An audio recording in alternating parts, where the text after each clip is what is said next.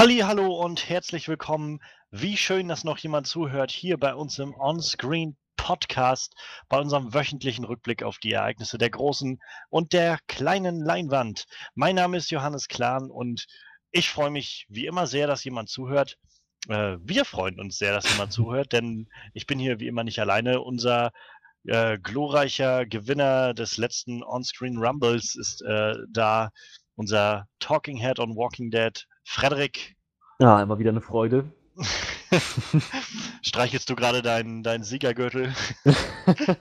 Ach, das, das, das wäre doch verrückt, wenn ich mir so einen zugelegt hätte. Und äh, natürlich auch unser Horror-Experte Manuel ist da. Hm, so kam ich mir letztes, letzte Woche gar nicht vor. Tja, man kann ja auch nicht alles wissen. Äh, wer nicht weiß, wovon wir reden, hört euch mal äh, den On-Screen Rumble vom letzten Mal an. Das ist bestimmt eine lustige Sache.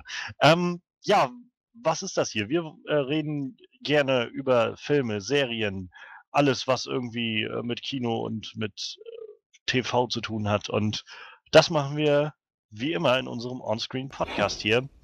Diese Woche haben wir dabei einen der großen Comicbuchfilme, die dieses Jahr anstanden. Äh, der zweite Reboot von Spider-Man, diesmal von Sony und Marvel zusammen. Spider-Man Homecoming sind die Kinos gekommen und wir wollen heute darüber reden, wie gut oder schlecht er uns gefallen hat.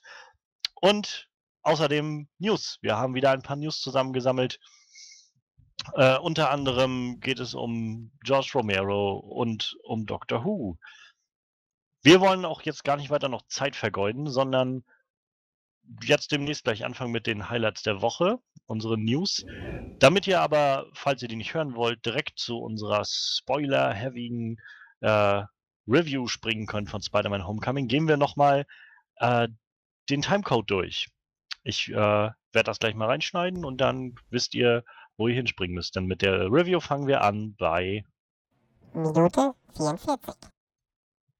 Ja, sollte mich wahrscheinlich berichtigen, ich werde das wahrscheinlich nicht reinschneiden, sondern vielmehr unser Manuel, denn ich kann diese Woche leider nicht editen. Das, das wird auf jeden Fall sehr lustig klingen, Ja. wenn, wenn die Stimme sich wieder wechselt. Oh yeah. ähm, ja, dann lass uns anfangen mit, oder lasst uns zusammen alle anfangen mit unseren Highlights der Woche. Highlights der Woche. Drei Themen, jeder von uns hat sich was Kleines rausgesucht, was ihm gefällt.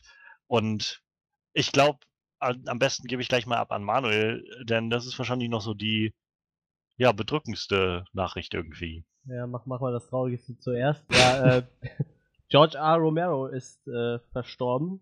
Der Gottvater des modernen Horrorfilms. Würde ich ihn mal betiteln. Ich glaube, jeder, der heute aktuell irgendwas im Horrorgenre verfolgt, sei es Walking Dead oder irgendeinen Zombie-Film, ich glaube, so ziemlich jeder Film ist äh, oder Serie ist davon beeinflusst, von seinen, seinem Night of the Living Dead oder die Nacht der lebenden Toten, wie er bei uns hieß, und Dawn of the Dead. Ich glaube, das sind so die, die kultigsten und meistgeachtesten Filme in diesem Genre.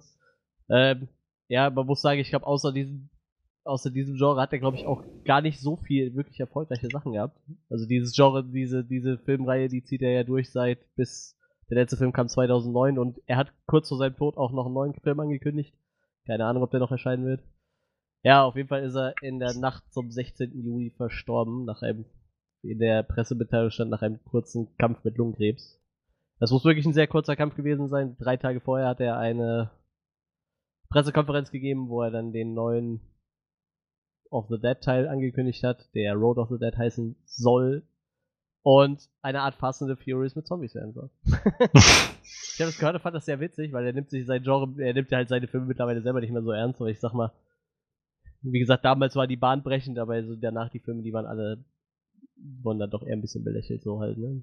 Er hat halt Mhm. seinen, seinen Kult, Kultfaktor, aber ich sag mal, wirklich erfolgreich war nach den ersten beiden Zombie-Filmen nichts mehr. Lustiger Fun-Fact hätte man fürs Trivia nehmen können, in Nacht der lebenden Toten wurde das Wort Zombie nicht einmal erwähnt. Und es ist so der Ursprung aller modernen Zombie-Filme. Sollte man wissen, wenn man sich Genre befasst.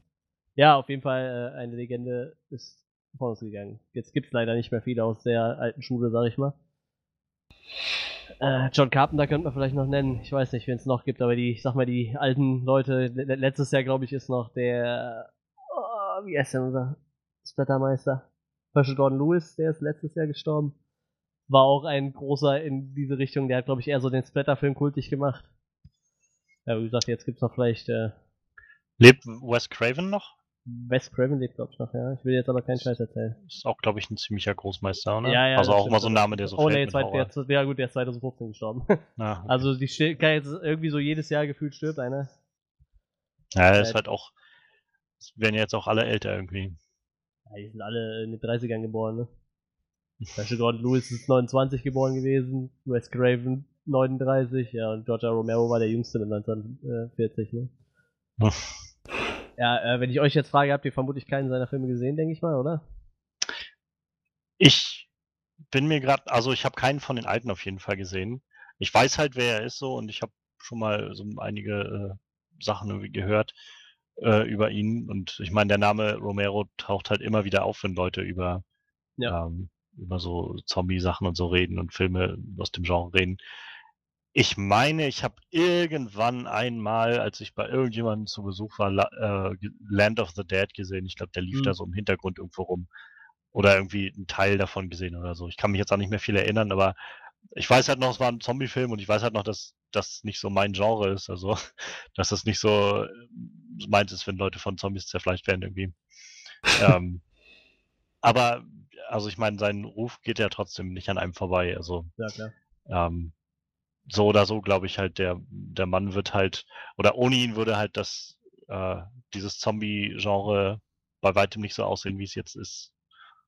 Ich habe tatsächlich über die Jahre viele jüngere Leute kennengelernt, die kennen halt alle äh, Dawn of the Dead von Zack Snyder, den von Ja. 2004. Der ja auch relativ äh, gut angekommen ist. Und ich sehe gerade, James Gunn hat das Drehbuch geschrieben. Das ist äh, eine interessante Kombi. Of the Dead 2004. Drehbuch James Gunn, Regie Zack Snyder. Interessant. Ja, äh, auf jeden Fall, den kennen halt sehr viele Leute, ne? Und äh, ich glaube, Tom Savini hatte Night of the Living Dead mal geremaked. Alles immer unter der Aufsicht von George Romero, also der hat da schon immer ein bisschen seine Hand drüber gehalten, wenn seine Mhm. Filme geremaked wurden, so, ne? Dem liegt sein, seine Filme schon irgendwie am Herzen. Tja, leider, äh, Freddy, wie sieht's denn bei dir aus? Ich habe damit noch so überhaupt keinen Kontakt gehabt. Dachte ich mir auch fast. ich weiß nicht, ob ich mir dazu überhaupt eine Meinung bilden kann. Das ist, äh, ja, okay, ich schätze, das ist ein Ding. Ich, Also sei, seid ihr gewiss, äh, auch The Walking Dead ist sehr stark davon geprägt. Also ich meine, ich, ich denke, man kann halt schon die Frage in den Raum stellen, ob das überhaupt ein Ding wäre heutzutage, wenn es George R. Romero nicht gegeben hätte. Also ich ja, meine, eben. ohne äh, diese, diese Filme aus den, den, was ist das, Anfang 70ern oder so, späten 60ern, Äh, Ja, 68, was die ersten- ersten Ja, Sachen rauskamen irgendwie. Ohne diese Filme hätte es ja, also wäre ja so, so Zombie-Sachen, das wäre ja irgendwie nie so wirklich populär gewesen in der, in der Szene so und äh, wer weiß, ob das irgendwie jemals den Durchbruch gemacht hätte. Ich meine, es ist ja auch irgendwie überhaupt ein, eine sehr verrückte Sache, dass, dass jemand auf die Idee gekommen ist, so diese Zombie-Mythologie, der ja eigentlich, glaube ich, aus Haiti oder so kommt, Ja. so mit Voodoo und sowas, äh, irgendwie zu adaptieren und da was draus zu machen. Und heute ist es irgendwie eine der bekanntesten Formen von, naja, Horror irgendwie und, und Unterhaltungsmedium, das man so kennt. Ja, von, von ihm stammt halt dieses klassische, du stirbst und stehst wieder auf und wandelst so, also lebender Toter wieder rum und, und frisst halt Menschen, ne? Aber diese, diese ganze klassische, plumpe Zombie-Ding so, das ist das, haben halt seine Filme groß gemacht irgendwie. dann ist er wohl der Übervater dieser ganzen Geschichten. Er war auf jeden Fall nicht der erste tatsächlich, aber so der erste, wo es dann echt großen Anklang gefunden hat. Ne? Und das Interessante ist, der Film war dafür, dass er 1968 gedreht wurde, noch in Schwarz-Weiß. Das hat irgendwie zu diesem Kultfaktor beigetragen. Ich weiß nicht genau warum, aber ich glaube, das ist auch einfach nur aus Geldmangel entstanden, weil man einfach keine Kohle hatte für eine Farbkamera und einfach noch irgendwo so eine alte Schwarz-Weiß-Kamera gefunden hat, die man günstig abstauben konnte so. Und deshalb ist der Film halt noch in Schwarz-Weiß. Aber wie gesagt, das, das hat irgendwie diesen Kultcharakter von diesem Film ziemlich gefördert. Ja. Ein Ähm, Film des Nicken. Mhm. Ja gut, wenn, wenn du keinen von seinen Filmen kennst und dir das auch nicht sagen. Also ich kann zum Beispiel nur so um einige Referenzen nennen, also zum Beispiel Stephen King hat seinen, seinen Zombie, er hat ja nur einen Zombie-Roman geschrieben, Puls. Ähm, der, da steht halt gewidmet George R. Romero zum Beispiel drin. Es gibt halt, gibt's halt ganz oft sowas, ne, wo irgendwie in irgendeinem Zombie-Film, ich glaube auch in 28 Days Later stand auch am Ende hin gewidmet George R. Romero, also ganz viele Widmungen sind halt, ganz viele Zombie-Filme sind halt ihm gewidmet, ne, oder Zombie-Bücher. Aber Ja. ich glaube, die Szene kennt seinen Wert in dieser ganzen Zombie-Welt. Ja, also ich meine halt auch außerhalb der Szene, also ich bin halt echt überhaupt nicht da mit Horrorsachen bewusst, äh, be- bekannt oder so und auch ich habe den Namen schon des Öfteren gehört, also ist halt, ist halt irgendwie so ein, eins dieser Urgesteine, die halt irgendwie so ein eigenes Genre geprägt haben. Ja, wie gesagt, ich würde den so auf eine Stufe setzen mit Wes Craven und, und äh, John Carpenter, vielleicht dann noch Herschel Gordon Lewis, obwohl der schon sehr, sehr explizite Filme gemacht hat. So. Aber ich denke mal, auf die Schiene kann man den ruhig setzen. Und wie gesagt, ich glaube, John Carpenter ist der eins aus der Zeit, der noch unter uns weilt. Schauen wir mal. Man weiß jetzt auch nicht wieder, ob der neue Film überhaupt noch entsteht von ihm. Also, Ja, ich meine, wer, wer soll das jetzt auch wissen, so, weil er, vielleicht hat er das Drehbuch irgendwo in einem Tresor eingesperrt und da wird niemals jemand drankommen, so. Wer weiß das schon, ne? Also scheinbar war er genauso überrascht von seinem Tod wie alle anderen. Ich habe halt gelesen, er hatte äh, noch seinen Lieblingssoundtrack auf den Ohren, während er geschlafen hatte und ist dabei halt gestorben, so. Also, äh, ich glaube, er war genauso überrascht von dem Ganzen. Gibt schlimmere Arten zu sterben. Er hat sich die Filmmusik von The Quiet Man angehört, was wohl sein Lieblingsfilm war. Von 1933. Nee, 1952, okay. Machst du denn jetzt äh, demnächst irgendwie einmal Romero äh, Tribute-Abend und ziehst dir so drei, vier Romero-Filme rein oder so, Manuel? Ich, ich habe tatsächlich, also ich habe äh, Night of the Living Dead schon mal gesehen und habe mir den auch auf Blu-ray gekauft und die Blu-ray habe ich da noch nie gesehen. Vielleicht wird es dann jetzt doch wirklich nochmal Zeit, mir auch mal die Blu-ray nochmal zu geben, weil das war da- das war damals, wie der vom Index runtergekommen ist. Ich meine, der, der war halt ewig lang auf dem Index, weil der für die Zeit halt schon echt eklig war. Wenn man den heute sich so anguckt, dann denkt man, mein Gott, ist der Film albern. Ja, klar. Aber äh, ich glaube, es, es wird doch noch mal Zeit, sich den nochmal anzugucken. Also Night of the Living Dead auf jeden Fall und Dawn of the Dead. Ich glaube, Dawn of the Dead war sogar noch ein Ticken erfolgreicher. Der ist äh, doch schon sehr bekannt. Vielleicht werde ich den wieder nochmal angucken, mal schauen.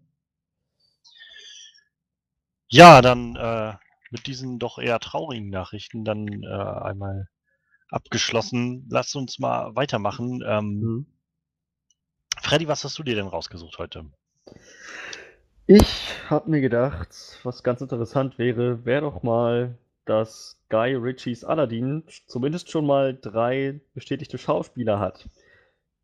Erstmal fand ich ja, wie gesagt, dass ähm, na, King Arthur ja kein schlechter Film war. Ich fand den, ich fand den so okay, hätte besser sein können. Aber auch halt das, was ich erwartet habe von Guy Ritchie, so komplett, komplett abgedreht, völlig überdreht. So, nichts davon war irgendwie historisch auch nur ansatzweise akkurat. Es, es wirkte, war halt wirklich genau so ein King Arthur mit einem ordentlichen Schuss 2017. Und das, das, das, genau das habe ich auch erwartet und genau das habe ich auch gekriegt irgendwie. Aber du hast dir nur schon mehrmals gesagt, Johannes, dass du nicht weißt, was du jetzt von Aladdin erwarten sollst. Weil, Ja. Also, so gerne sollten wir vielleicht kurz nochmal an, noch mal sagen, für die Leute, die das noch nicht gehört haben, Disney arbeitet momentan an einer Live-Action-Verfilmung, so wie sie es schon jetzt hatten mit äh, Das Dschungelbuch und äh, Cinderella und jetzt ganz neu war ja Schön und das Biest. So soll auch Aladdin nochmal neu gemacht werden und äh, ja, wie Freddy das schon angedeutet hatte, ähm, ist Guy Ritchie verpflichtet worden als Regisseur und bisher war die Suche eben stark noch nach den Hauptcharakteren, die da irgendwie alle reingesteckt werden sollen. Und das war mal eine Liste von bekannten Namen und dann hieß es irgendwann, nee, wir wollen lieber Unbekannte nehmen und irgendwie stand auf einmal Tom Hardy mit auf dieser Liste und naja, also wirklich wusste niemand so recht, was das jetzt soll. Und ja. Und ich bin immer noch so ein bisschen ratlos, was ich von all dem halten soll. Sherlock Holmes ist das eine und äh, äh, King Arthur irgendwie auch, aber Aladdin, das ist, das ist dann das erste Mal, dass er sich wirklich an eigentlich einen Disney-Kinderfilm ranmacht. So, das, das wirkt schon ziemlich, ziemlich weit hergeholt. Die drei Schauspieler, die er jetzt verpflichtet hat, um mal weiterzumachen, sind Mena Massoud in der Hauptrolle oder Mena Massou, ich weiß gerade nicht, wie ich den aussprechen soll. Äh, Naomi Scott als Prinzessin Jasmin und Will Smith als Genie. Ähm, also erst erstmal, was ich davon halte, Mena Masur habe ich noch nie was von gehört und das ist, glaube ich, auch tatsächlich so vorgesehen gewesen, dass sie sich jemanden geholt haben, der jetzt so ein ziemlicher Newcomer ist. Naomi Scott dürfte zumindest Manuel bekannt sein. Sie war in Power Rangers Hm, ja, ja. als Terra. Ja. Ah, nein, nein, Entschuldigung, Entschuldigung, Kimberly. So. Ja, ja, der, Pink- der Pinke Ranger auf jeden Fall. Ja, ich erinnere mich Pink. Ranger. Und ja, Will Smith braucht keine Vorstellung. Will Smith ist Will Smith. Allerdings als Genie, das ich ich ich ich habe mir eigentlich vorher gedacht, Guy Ritchie macht das schon und ich bin auch jetzt eigentlich noch ziemlich sicher, dass er das macht. Ich ich weiß nur gerade nicht, wie ich mir das vorstellen soll. Will Smith als ein großer, überdimensional mächtiger Genie oder, oder vielleicht geht er auch ganz weit weg von dem Originalfilm und macht halt was ganz komplett anderes, was auch möglich ist. Aber ja, also ich, ich, ich finde, das ist ein interessantes Casting, Will Smith zu nehmen als Genie. Er hat, er hat sicher, sicherlich komödiantisches Talent, kann auch einiges an Action, aber so eine abgedrehte Rolle hätte ich, hätte ich ihm wahrscheinlich eher nicht zugeschrieben.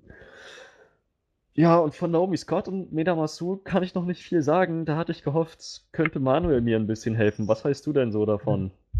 Über wen? Über Naomi Scott? Hauptsächlich, ja. Ähm, ja, wie gesagt, ich glaube, ich habe auch nur Power Rangers gesehen und äh, Ich glaube, viel mehr hat ja noch nicht gemacht, glaube ich. nee, nee, Die also ist, ich, die ich sind habe beide noch ziemlich, ziemlich frisch. Ja, wenn ich gerade gucke, drei Kurzfilme davor, dann The 33, den habe ich nicht gesehen, und dann halt Power Rangers. Ja, ich, also ich würde sagen, sie war von, von dem äh, jungen Cast schon eine der, der äh, be- besten Darsteller da auf jeden Fall. Vor allem, wenn ich jetzt bedenke, dass es wirklich quasi jetzt weiter richtiger Film war. Vielleicht auch ihre erste gr- größere Hauptrolle, so, ich weiß es nicht, möglicherweise. Ähm, ja, die Dame ist halt noch äh, relativ jung, ne? Obwohl, ich weiß nicht, vielleicht ist sie auch in eurem Alter. Sie mich ist sie relativ 24, geboren am 6. Mai 1993. Das ist äh, fünf Monate vor Gott. mir. Wa- Die ist was auch jünger als ich. Wa- Was jetzt natürlich passend ist, ist, äh, sie hat halt einen relativ dunklen Hautton schon, ne? Was Richtig. ihr- ihrer Mutter zu äh, stammen ist, habe ich gerade gelesen. Die ist wohl indisch, Uganda, äh, alles mögliche, ich habe keine Ahnung. Ähm, auf jeden Fall, dadurch hat sie halt einen dunklen Hautton, was natürlich irgendwie besser ins, ins äh, Setting passt, denke ich mal, ne? Der Hauptdarsteller ja vermutlich auch irgendwie. Okay, der kommt aus Ägypten, das passt natürlich Richtig. auch irgendwie ziemlich gut. Das, ich finde sowas aber ganz nett, wenn man ein bisschen drauf achtet, wo die Leute herkommen in dem Film, wo sie mitspielen. Ja, aber wie gesagt, äh, Power Rangers hatte so den Job abgeliefert in diesem Cast, aber wie gesagt, das war halt auch nur, war halt irgendwie so, so ein Teenie-Film, ne? Ich meine, das kann man jetzt irgendwie nicht als. Ich würde jetzt nicht sagen, sie ist eine tolle Charakterdarstellerin, weil sie diesen einen Film mitgespielt hat, ne? Das halt, kann ich auch nicht so Hm. sagen, muss man halt abwarten. Aber ich denke mal, für so einen Prinzessin Jasmin, denke ich mal, das wird schon passen für irgendwie. Wer weiß, was Guy Ritchie damit macht. Vielleicht wird Aladdin auch ein Teenie-Film. Ja, es ist Naja, ja das- gut möglich, ne? Ist ja nur irgendwie Kinderfilme gewesen früher, ne? Das Ding ist ja vor allem, dass das Ganze eigentlich ein Musical werden soll. Also so wie halt das, wie der ursprüngliche Film ja auch viel Musik be- beinhaltet. Und Ja. Also jetzt vielleicht nicht zwingend direkt ein voll Musical, so wie, weiß ich, äh, Singing in the Rain oder sowas, aber halt schon mit Gesangseinlagen und Musik halt, naja, wie, wie der Film das im Original auch darbietet. Und ich persönlich, also zum Cast erstmal zu, zu den äh, Rollen finde ich das irgendwie okay. Also ich finde es, wie Manuel auch schon sagt, irgendwie schön, wenn sie sich schon so ein paar Leute suchen, die scheinbar auch äh, das authentisch darstellen können und nicht wie irgendwie, nicht sich äh, wie bei, ähm, na, wie bei Prince of Persia irgendwie Jake Gyllenhaal holen, der irgendwie ursprünglich aus Skandinavien kommt und dann spielt er einen Perser oder so, sondern dann gebt doch lieber jemandem eine Chance, der halt, einem Schauspieler eine Chance, der auch aus der Region kommt oder da irgendwelche Wurzeln hat. Wie, hieß der Weil- Film? Go- Gods of Egypt oder wie war das? Mit, Ja. mit, äh, Ja, mit Christian Costa Bale, ne? Waldau und Ja. äh, Gerard Butler als Ja, ägyptische ja. Götter. Schön. Welcher und Film was- war das da mit, mit Christian Bale? Auch irgendwas mit Ägypten. Ja, äh, ja, der, der war bei, ach, das war ah, hier Prinz von Ägypten im Prinzip, glaube ich, mit Moses und da hat er Moses gespielt und äh, jemand Ja, anderes richtig, hatte, richtig. hatte Ramses gespielt, glaube der auch, glaube ich, kein Ägypter war. Exodus. Gods and Kings vielleicht? Genau. Ja, Genau, das ja, war der, Genau. Auch Ridley Scott, meine ich. Ähm, Ja, war's. Ja, und was Will Smith angeht als Genie, also es ist halt, glaube ich, un eine unglaublich schwierige Sache, den Genie zu casten, einfach weil Robin Williams das Ding so geformt hat und einfach der Genie ist und sie so viel auch damals ja bei dem Film, bei Aladdin, äh, so viel neu gezeichnet haben einfach und neu gemacht haben an Szenen, einfach weil Robin Williams auf einmal abliefern konnte und improvisiert hatten, sie gesagt haben, okay, das muss alles da rein, wir müssten das Szenen dazu zeichnen, um diese Dialoge herum oder die Monologe, die er führt. Und ich glaube, egal wer es halt wird, es wird schwer, das äh, nicht, nicht immer wieder zu streifen. Das ist ein bisschen, glaube ich, das Problem, was jetzt auch äh, Jared Leto hatte als Joker irgendwie nach Mhm. Heath Ledger. So, es ist halt schwierig, nach, nach so einer Vorlage irgendwas anderes draus oder sich davon abzuheben. Und das ist wahrscheinlich das Einzige, was man machen kann, möglichst versuchen, sich davon abzuheben. Weil so, wenn du versuchst, es nachzumachen, hast du schon verloren. Und ich denke mal, dass sie das versuchen werden, dass sie denken, okay, oder dass sie versuchen werden, mit Will Smith wird man irgendwie eine gute Möglichkeit haben, was Eigenes und was anderes zu machen. Ich Ähm, muss gerade die ganze Zeit lachen. Weil du gerade eben sagtest, es wird ein Musical. Und ich stelle mir gerade vor, wie der Genie dann Fresh Genie from Egyptian oder irgendwie sowas dann am Rappen ist. Now this is a story all about how my life got flipped and upside down. And I'd like to take a minute to sit right here, tell you how I became a genie of the lamp. Das wäre so gut. Also ich weiß nicht, ich glaube halt schon, dass sie irgendwie was Cooles draus machen können. Ähm, ich, weil Will Smith so generell, ich, mir fällt jetzt auch niemand Besseres ein. So, insofern ist das, er ist ein guter Schauspieler und wenn sie halt irgendwie einfach was anderes draus machen, sie wollen ja, glaube ich, das ein bisschen Hommage dann bringen an den alten äh, Genie, aber hoffentlich halt nicht zu sehr versuchen, es als nachzumachen. Dann funktioniert das. Ich glaube, ehrlich gesagt, immer mehr, dass, also weiß ich nicht, ich bin jetzt noch nicht wirklich überzeugt, aber ich könnte mir auch gut vorstellen, dass Guy Ritchie letztendlich nicht Regie führen wird bei dem Ding. Also gerade nachdem King Arthur jetzt bei weitem kein Erfolg war. Nein. Also finanziell war das ein ziemlicher Flop. Und auch was so die Kritiken angeht, war das alles sehr, sehr durchwachsen.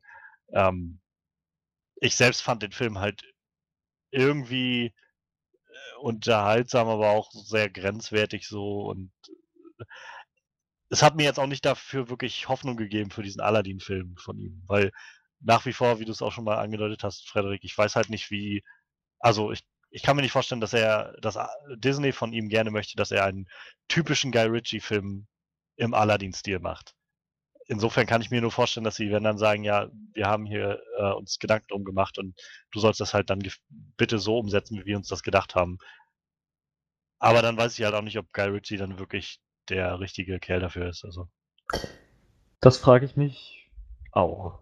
Nicht, weil ich Hm. King Arthur so schlecht fand, aber weil es halt wirklich, naja, weil das schon wirklich ein komplett anderes Genre ist, sage ich mal, was er da in Angriff nimmt. Und Guy Ritchie, wie er ein Musical anleitet, kann ich mir noch weniger vorstellen.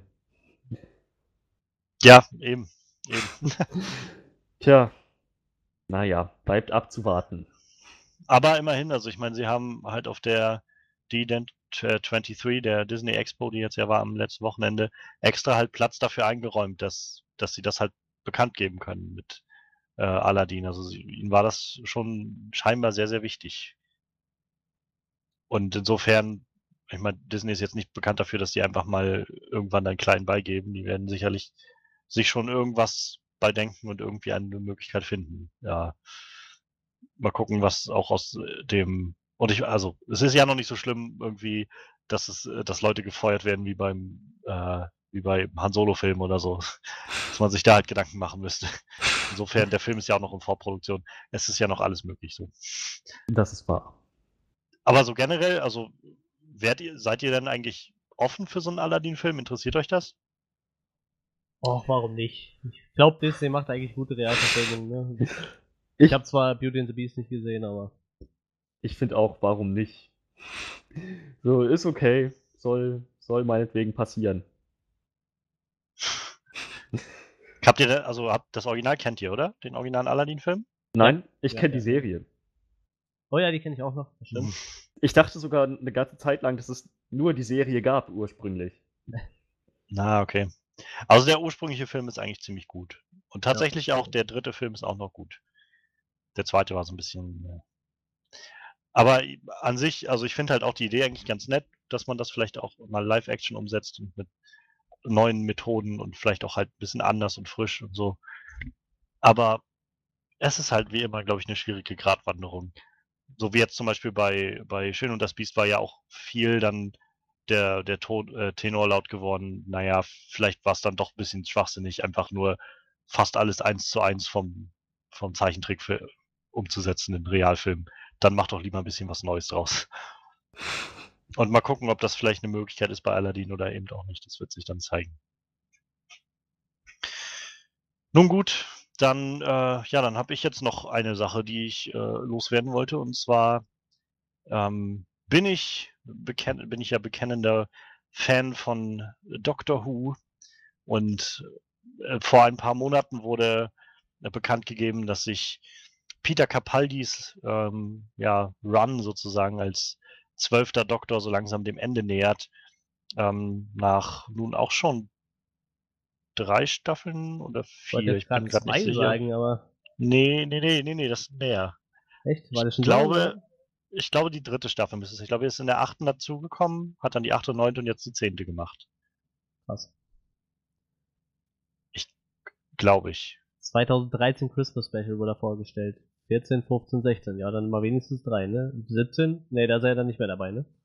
Oder kann Nee, diese... genau. Also, Ja, also man drei. weiß, man weiß nicht, was sie sich jetzt noch alles ausdenken, aber generell, ähm, ja, es wurde halt bekannt, dass, dass die, äh, dass Peter Capaldi geht, was halt insofern gut passt zu den, all den anderen Leuten, die gehen. Also auch Stephen Moffat, der halt bisher der Showrunner der Serie war, in den letzten fünf Jahren oder so, also ich glaube seit Staffel 5 war der halt der Showrunner der ganzen Sache und auch der hat jetzt gesagt, er möchte gehen, ähm, sich auf andere Sachen konzentrieren, das äh, Zepter weiterreichen an jemand Neues. Und ja, so wie das dann immer ist, es stieg die äh, Spannung, wer wird es denn nun werden, was, äh, was können wir erwarten vom neuen Doktor? Und äh, ja, als nächstes wurde dann bekannt gegeben, dass Chris Chibnall der neue Showrunner wird. Bisher zum Beispiel der Showrunner gewesen der Show ähm, der britischen TV-Serie Broadchurch. Richtig, richtig gute Crime-Drama-Serie, würde ich sagen.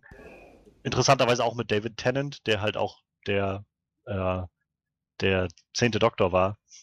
Vielleicht Hm. gab es da schon mal so ein paar Sachen, dass sie sich da verständigt haben oder so. Auf jeden Fall, die Nachricht kam, da habe ich mich damals sehr gefreut, weil ich Broadchurch sehr, sehr gut finde und ich glaube, der ist ein richtig guter Geschichtenerzähler. Naja, und wie gesagt, die Frage stieg, wer wurde, wird denn jetzt der neue Doktor sein? Und jetzt am Sonntag war äh, Tennisfinale in Wimbledon und BBC hat dann angekündigt gehabt, nach dem Tennisfinale wird der neue Doktor offenbart werden. Und ich für meinen Teil, also ich bin irgendwie kein Freund davon, mir im Vorfeld da Spekulationen zu machen, wer das dann wird, weil irgendwie kann es jeder werden und ich bin halt auch ziemlich offen dafür, für egal wer, wen. Also, aber ich habe insgesamt so eine 50-50 Chance gesehen, dass es jetzt tatsächlich eine Frau wird. Denn es war halt schon so ein bisschen angeteasert in den letzten äh, Staffeln eigentlich immer wieder. Also sowohl der Hauptgegenspieler des Doktors, der Master, ist halt irgendwann vor ein, zwei Staffeln aufgetaucht in einer neuen Regeneration, war dann halt Missy, also The Mistress, äh, weil seine nächste Generation, äh, Regeneration sozusagen, eine Frau war. Und dann gab es halt auch in der letzten Staffel äh, noch eine Szene mit einem Time Lord, der tödlich verwundet wurde, danach regeneriert ist und dann als Frau wieder äh, erstanden ist. Und all das hat so ein bisschen für mich nochmal gezeigt, okay, sie versuchen schon nochmal dazu, dem Zuschauer darzulegen, es ist jetzt nicht unmöglich, dass einfach ein Time Lord äh, in einer Regeneration auch das Geschlecht wechselt. Also, um das vielleicht für Leute, die kein Doctor Who gucken, abzureißen, ähm, das Konzept ist, dass diese Rasse dieser Time Lords, dieser ähm, alten, mächtigen, außerirdischen Wesen ähm, einen gewissen Regenerationszyklus haben und jedes Mal, wenn sie sozusagen sterben, regenerieren sie in einen neuen Körper. Sie behalten ihre Erinnerungen, aber auch ihr, ja, auch so ihr ganzer, ihre ganzen Charaktereigenschaften verändern sich dann mit dem neuen, äh, mit der neuen Regeneration. Das war am Anfang der Serie, als sie in den ähm, Anfang 60ern losging in Großbritannien, war das halt irgendwann eine Möglichkeit, um einfach den Doktor zu recasten und das trotzdem in so einer Art Kontinuität zu halten. Ja. Und naja, irgendwann hat sie da, hat sich dann selbst halt so ein eigenes, so eine eigene Kontinuität damit herausgebildet. Und Ähm, ja, auf jeden Fall. Jetzt wurde dann so ein bisschen in den letzten Jahren immer unter, also immer noch mal deutlich gemacht, es kann halt auch eine Frau werden. Und eigentlich ist Doctor Who auch immer dafür bekannt, dass sie, dass sie auch schon so ein bisschen an die Grenze gehen und versuchen so ein bisschen, sag ich mal, am, am Zahn der Zeit zu sein und so ein bisschen was darzustellen, was halt, was halt gerade aktuell und wichtig ist. Und insofern war ich jetzt nicht so groß geschockt, als dann die wirklich auch die Nachricht kam, der 13. Doktor wird eine Doktorin sein, gespielt von Jodie Whittaker, äh, die eben auch bei Broadchurch dabei war, was irgendwie sehr interessant ist, dass äh, sie jetzt wieder mit Chris Chapnell dann zusammen, äh, Chipnell zusammentrifft, den, der ja schon Showrunner bei Broadchurch war. Und ja, ansonsten ist sie halt auch noch verhältnismäßig unbeschrieben. Also sie hat bei Black Mirror in einer Folge mitgespielt, sie hat beim Attack the Block mitgespielt. Aber im Großen und Ganzen ist, hat sie jetzt keine Riesenrollen gehabt bisher oder so. Ist nicht wirklich groß bekannt. Und ja, also ich persönlich finde, das ist, glaube ich, eine gute Wahl. Ich mochte sie in Broadchurch eigentlich sehr gerne. Ich glaube, sie hat ein gutes Talent dafür, ähm, so, also sie hat generell ein gutes schauspielerisches Talent, aber sie hat, glaube ich, auch ein gutes Talent dafür, so Ernsthaftigkeit, aber auch so Witz irgendwie zu balancieren. Und äh, ich bin auf jeden Fall sehr, sehr gespannt, was so ein neuer weiblicher Doktor irgendwie für frischen Wind reinbringt in diese Serie. Also, ich meine, die Serie ist halt jetzt mittlerweile 54 Jahre alt und äh, naja, seit 50 Jahren waren, waren das halt alles Männer in der Hauptrolle. Warum nicht auch einfach mal eine Frau nehmen? So denke ich mir jedenfalls. Und naja, ich glaube, ein Großteil der Fangemeinschaft hat das eigentlich ganz gut aufgenommen. Aber wie man sich das vorstellen kann, es gab auch ein bisschen Backslash oder immer noch gibt es auch immer noch Backslash im Netz dafür. Ähm, wie immer, oder wie ein Großteil davon ist halt viel einfach nur, ja, das ist wieder bloß diese äh, liberale PC-Propaganda, äh, die uns jetzt hier irgendwie was reindrücken wollen. Das war's. Danke Dr. Who für die letzten Jahre, aber das gucke ich mir nicht mehr an. Ähm, ich habe auch viel gelesen von, diese Serie wird jetzt einfach nur noch untergehen, die Quoten werden jetzt alle in den Bach gehen, ähm, weil das will jetzt niemand mehr gucken.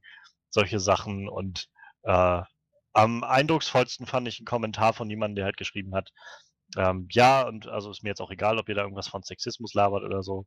Aber für mich ist halt der Doktor einfach ein Männerjob und äh, das, das kann halt eine Frau nicht erfüllen. Also so Sachen wie Held sein, genialer Professor sein, ähm, Soldat sein. Da waren noch so fünf, sechs andere Adjektive alles und, und so Beschreibungscharakteristika aufgeführt und immer wieder ging es nur darum, äh, naja, eine Frau kann das einfach nicht rüberbringen. So.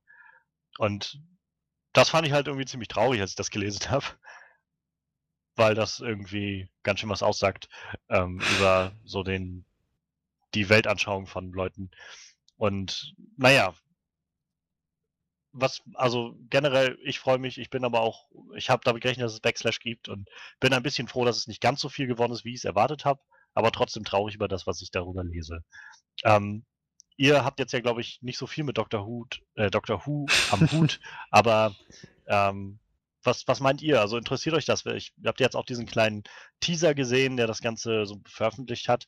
Ähm, reizt euch das über, dann vielleicht jetzt auch mal reinzugucken oder so? Also ich habe die, erst, die erste neue Staffel, die mit, mit, warte, ich habe eben den Namen von Christopher Ecclestone. Genau, die habe ich glaube ich sogar komplett gesehen, weiß ich gar nicht. Könnte sein, dass ich die komplett gesehen habe. Und die hat mich auch erst so nach acht, neun Episoden überhaupt gecatcht. Dito. habe ich danach eigentlich ich auch, auch. weitergeguckt. Ich weiß aber nicht warum.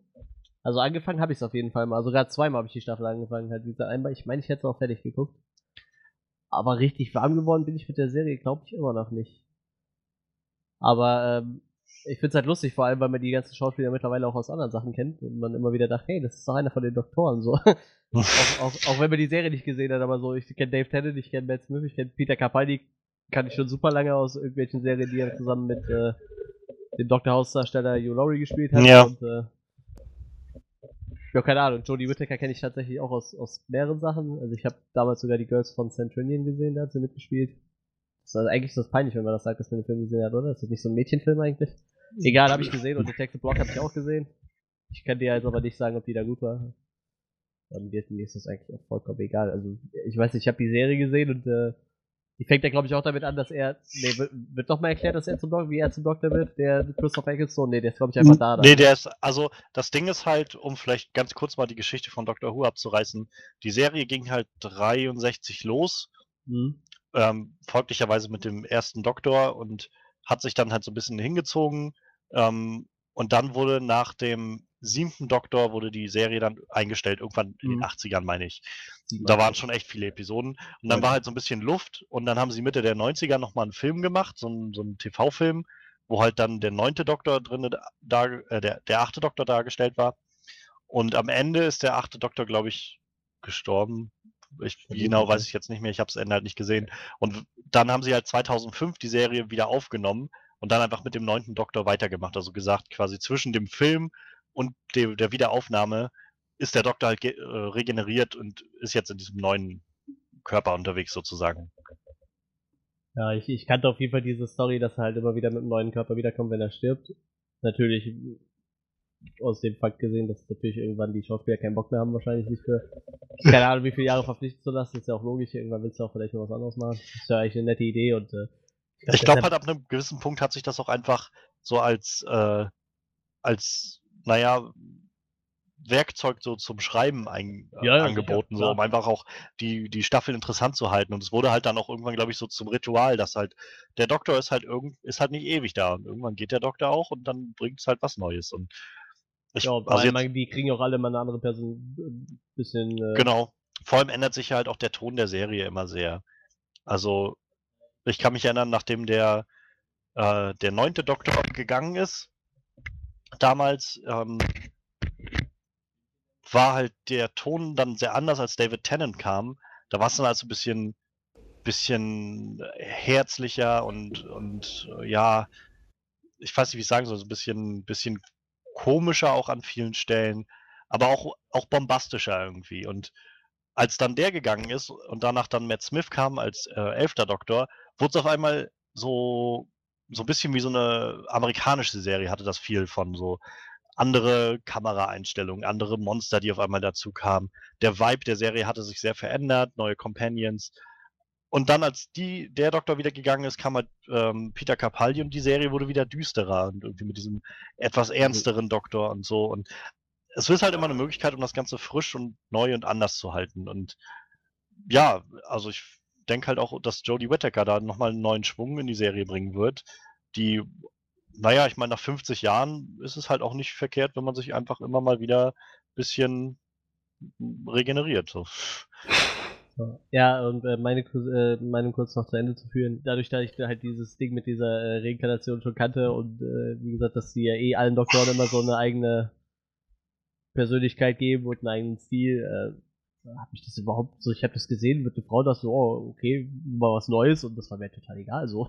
Ja. dass es eine Frau ist. So, wie gesagt, die Schauspielerin kann ich halt so, so flüchtig den Namen. ähm, Also ich kann mir jetzt zu ihr keine Meinung bilden, ob sie das jetzt gut macht oder nicht, aber als ich das gesehen habe, dachte ich schon, so, warum nicht? Ist halt mal eine Frau, ist halt wieder was Neues, ne? Hat mich jetzt überhaupt. Das ist dann echt so, so, so, so, so, so eine Hasstirade da drunter losgeht, hat mich dann überhaupt nicht, äh, hat mich selber überhaupt nicht interessiert und dann, als ich es gelesen habe, dachte ich mir so, okay, und dann habe ich mir ja so alle Beiträge durchgelesen zu dem Thema und die Leute sind echt ziemlich engstirnig, was das angeht.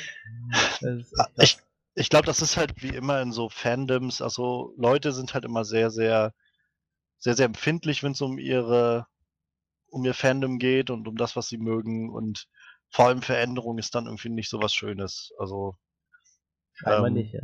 Und dazu kommt dann halt noch dieser, dieser Gedanke, wie gesagt, mit irgendwel irgendeiner feministisch liberalen Propaganda, die jetzt ja in den Medien offensichtlich äh, in den Augen einiger in den letzten Jahren angetrieben wird.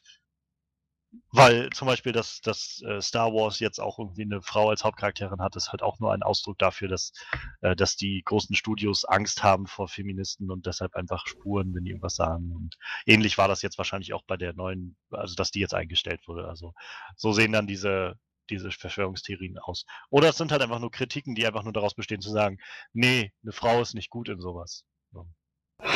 Ist halt auch sehr, sehr vielsagend. Ja, ja.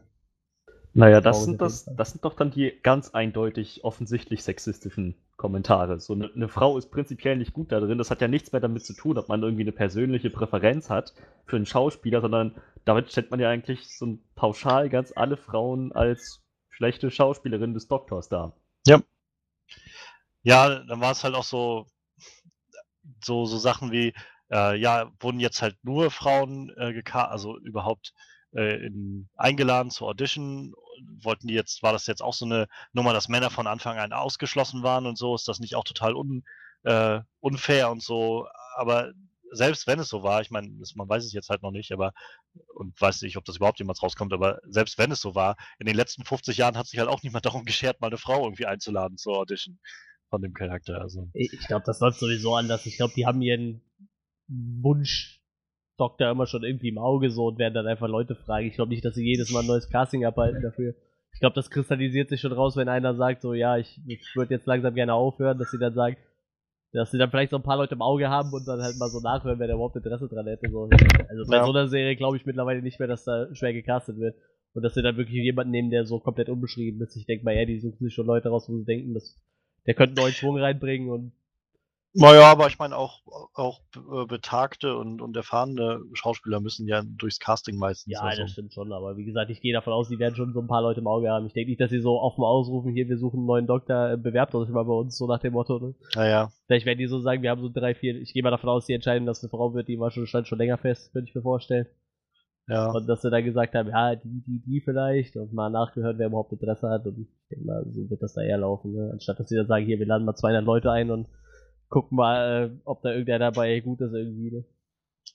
Mir tut halt einfach die Jodie Whittaker so ein bisschen im Voraus, sag ich mal, leid, weil ich mir gut vorstellen kann, dass es halt in den nächsten Wochen auf Twitter und so immer dazu kommen wird, dass Leute sie direkt angreifen, einfach, weil Leute dann das Mhm. auch nicht auseinanderhalten können, was irgendwie fiktionale Rolle angeht und echten Menschen und so wie das damals war bei den Ghostbusters, wo sie dann Leslie Jones äh, sehr, sehr rassistisch und, und naja, sexistisch irgendwie angegriffen haben auf Online-Plattformen. Obwohl ich sagen muss, bis jetzt, was ich so gelesen habe, hat sich das noch in Grenzen gehalten eigentlich. Ja, wie gesagt, also generell war die, die Rezeption auch, glaube ich, mehr positiv als negativ. Aber, Ja, aber auch, auch bei den Negativen gezielt so, weil jetzt, wurde jetzt selten sie selber angegriffen, sondern einfach nur der Fakt, dass es eine Frau ist. Mal, egal wer. ja, aber ich glaube, das wird halt nicht, also ich denke, das wird halt noch kommen in den nächsten Wochen. Könnte natürlich sein. Ich hoffe es nicht, aber es würde mich nicht wundern, sag ich mal so. Ja, das stimmt schon. Aber ich mag zum Beispiel auch das Design sehr gerne von dem, von, also was man jetzt in diesem kleinen Teaser-Trailer gesehen hat von ihr, wie sie mit so einem, mit so einem Kapuzenpullover da steht. Das, das gibt wieder gleich so ein ganz anderes Feeling rüber als das, was, äh, als was, das, was der alte Doktor jetzt so hatte. Und ich glaube, das werden sie halt echt gut irgendwie einfangen können. Das mag sein. Hoffen wir es. Ja, dann würde ich sagen, machen wir an dieser Stelle mal Schluss mit unseren Highlights der Woche. Äh, Doctor Who wird im Laufe, ich glaube, dieses äh, Ende des Jahres kommt noch das Weihnachtsspecial, wo wir dann Do Peter Capaldi ein letztes Mal sehen, ähm, wo er dann auch regeneriert in die neue Doktorin. Und nächstes Jahr wird dann die neue Staffel laufen und dann werden wir sicherlich auch wieder da sein und darüber berichten. Aber jetzt würde ich sagen, gehen wir erstmal weiter und über zu unserer Review, denn wir haben ja doch noch einen etwas größeren Film anstehen heute, worüber wir reden wollen. Und wahrscheinlich gibt es auch viel zu sagen, denn es ist äh, der neue Marvel-Film da Spider-Man Homecoming. Ja, nun schon der zweite Marvel-Film dieses Jahr und einer kommt noch und sonderlicherweise sogar ein Film, wo Sony auch mit dran gewirkt hat.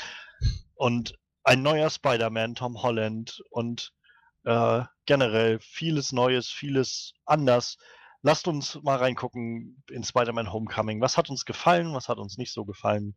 Äh, was haben wir zuallererst erstmal erwartet von dem Film? Ähm, ich fange mal einfach an. Für mich kann ich sagen, ich habe recht hohe Erwartungen gehabt an den Film, weil ich ähm, zum einen den Spider-Man von Tom Holland schon in Civil War sehr, sehr schön fand und da viel Spaß dran hatte, den zu sehen in diesen zwei Szenen, in denen wir ihn erlebt haben. Und alles, was ich seitdem gehört habe über diesen Spider-Man Homecoming-Film, hat mich eigentlich immer nur noch hoffen lassen, dass es alles super wird. Also Kevin Feige war halt immer wieder viel mit involviert in das Ganze und es war dann irgendwie recht schnell klar, dass Marvel auch so die, die federführende Kraft ist hinter dem ganzen Film. Naja, und dann so viel, die Trailer waren irgendwie gut, auch wenn sie ein bisschen viel gezeigt haben, aber es war irgendwie auf jeden Fall, das, was ich gesehen habe, hat mir trotzdem gefallen. Ähm, ich habe so viel gehört im, immer im Hintergrund, dass sie so viel gesagt haben von, wir haben uns halt immer wieder gefragt, bei jeder Szene, haben wir das in einem anderen Spider-Man-Film so schon mal gesehen? Und wenn das halt so ist, dann haben sie halt gesagt, wir müssen es nochmal irgendwie anders machen. Wir wollen halt was Neues machen, wir wollen was anderes machen. Und deshalb hieß es dann ja auch, es wird so ein, so ein sehr großen Teil Coming-of-Age-Feeling haben. So, ähm, ich glaube, Tom Holland hat als Hausaufgabe damals, als er die Rolle bekommen hat, bekommen, ähm, sich äh, Breakfast Club anzugucken und äh, Ferris Bueller äh, macht blau, so, also so typische 80er Jahre Coming-of-Age-Filme. Und all das, also ich mag ja solche Coming-of-Age-Filme auch sehr gerne, und das hat halt alles dazu geführt, dass ich eigentlich doch recht hohe Erwartungen hatte. Es gab so einen kleinen, ganz kleinen Funken in mir, der so ein bisschen Angst hatte, dass Sony vielleicht sich doch übernommen hat und wieder dann rumgefuscht hat oder so und nachher so eine Nummer abzieht wie bei äh, Amazing Spider-Man 2 aber so insgesamt habe ich große Hoffnung gehabt. Achso, und gerade auch bei Michael Keaton, weil ich, als der dann gecastet wurde als Vulture, habe ich schon gedacht, das ist ein super Casting. Michael Keaton ist eigentlich immer gut. Wie sieht es bei euch aus? Seit, wie hieß der Film? The Founder. Fand ich großartig. Hat er super gespielt. Ich kann jedem nur Birdman empfehlen, dass er so wahnsinnig gut drin ist. Ist doch einfach ein guter Schauspieler. Ja. Ich finde das gerade schön, dass er so eine kleine Renaissance hat seiner Filme so und seiner Karriere. Ja, irgendwie schon, das stimmt. Ich habe auch echt lange nicht mehr irgendwas mit ihm gesehen gehabt. Naja, es war, da war so eine Zeit lang, wo echt. Mitte der 2000 hat er echt viel, viel Ruhe gehabt, glaube ich. So ein paar Schauspieler, die jetzt wiederkommen, wo ich froh bin, dass man die öfter mal wieder sieht. Ich habe ewig lang zum Beispiel keinen Jeff Goldblum mehr gesehen oder so und auf einmal war er wieder in ein paar Filmen dabei. Und es kommen ja jetzt auch noch ein paar, wo er mitspielt. Wie gesagt, Michael Keaton dasselbe so. Oh, da Michael Keaton, da Michael Keaton. Kenne ich so noch aus meiner Jugend, würde ich jetzt mal sagen. Ja, ist halt so. Michael Keaton war halt irgendwie in meiner Jugend sehr präsent. Danach irgendwann nicht mehr. Der hat bei euch nebenan gewohnt, ne? Ja, ja, ja, ja. Ich habe den oft gesehen, so wenn er seinen Rasen gemäht hat. Und so. Ach, ich weiß nicht. Michael Keaton, schön und gut. Ich habe mich am allermeisten natürlich auf Spider-Man gefreut, gefreut, gefreut. Ich habe auch, ja, also ich, ich, ich dachte auch, Tom Holland ich war mir nicht sicher, was seine Rolle angeht, was, was sein Casting angeht, meine ich. Habe ich auch, glaube ich, damals bei Civil War schon, schon angemerkt, weil ich dachte so, irgendwie sieht er noch nicht wirklich aus wie Peter, so das Alter stimmt zumindest für das, was die vorhaben, so ein Highschool-Teenager. Aber ansonsten, so in den Comics ist er doch meistens als sehr dunkelhaarig und äh, ja, bisschen ulkig aussehend, sage ich mal, dargestellt. Und der sah jetzt halt mehr oder weniger blond aus, immer noch ziemlich cool. Deswegen dachte ich so, wenn, sie müssen ihn wirklich gut inszenieren, damit das funktioniert. Davon ab dachte ich, ähm, so war ich gespannt auf das, was man so von der Action her animatorisch sehen könnte in einem 2017 Spider-Man-Film. Ich glaube, ich hatte bei Civil War auch angemerkt, so, sah irgendwie sein, sein, sein Anzug sah irgendwie sehr CGI-mäßig aus. Aber äh, ja, genau, das, das wollte ich also dann auch nochmal ganz gern korrigiert wissen, sehen, dass, es, dass sie es besser können. Und ja, hauptsächlich habe ich mich aber dann auch gefragt, natürlich, wie jetzt Spider-Man diese ganze äh, MCU-Welt reinpassen wird. Und dementsprechend, was, was, was habe ich erwartet?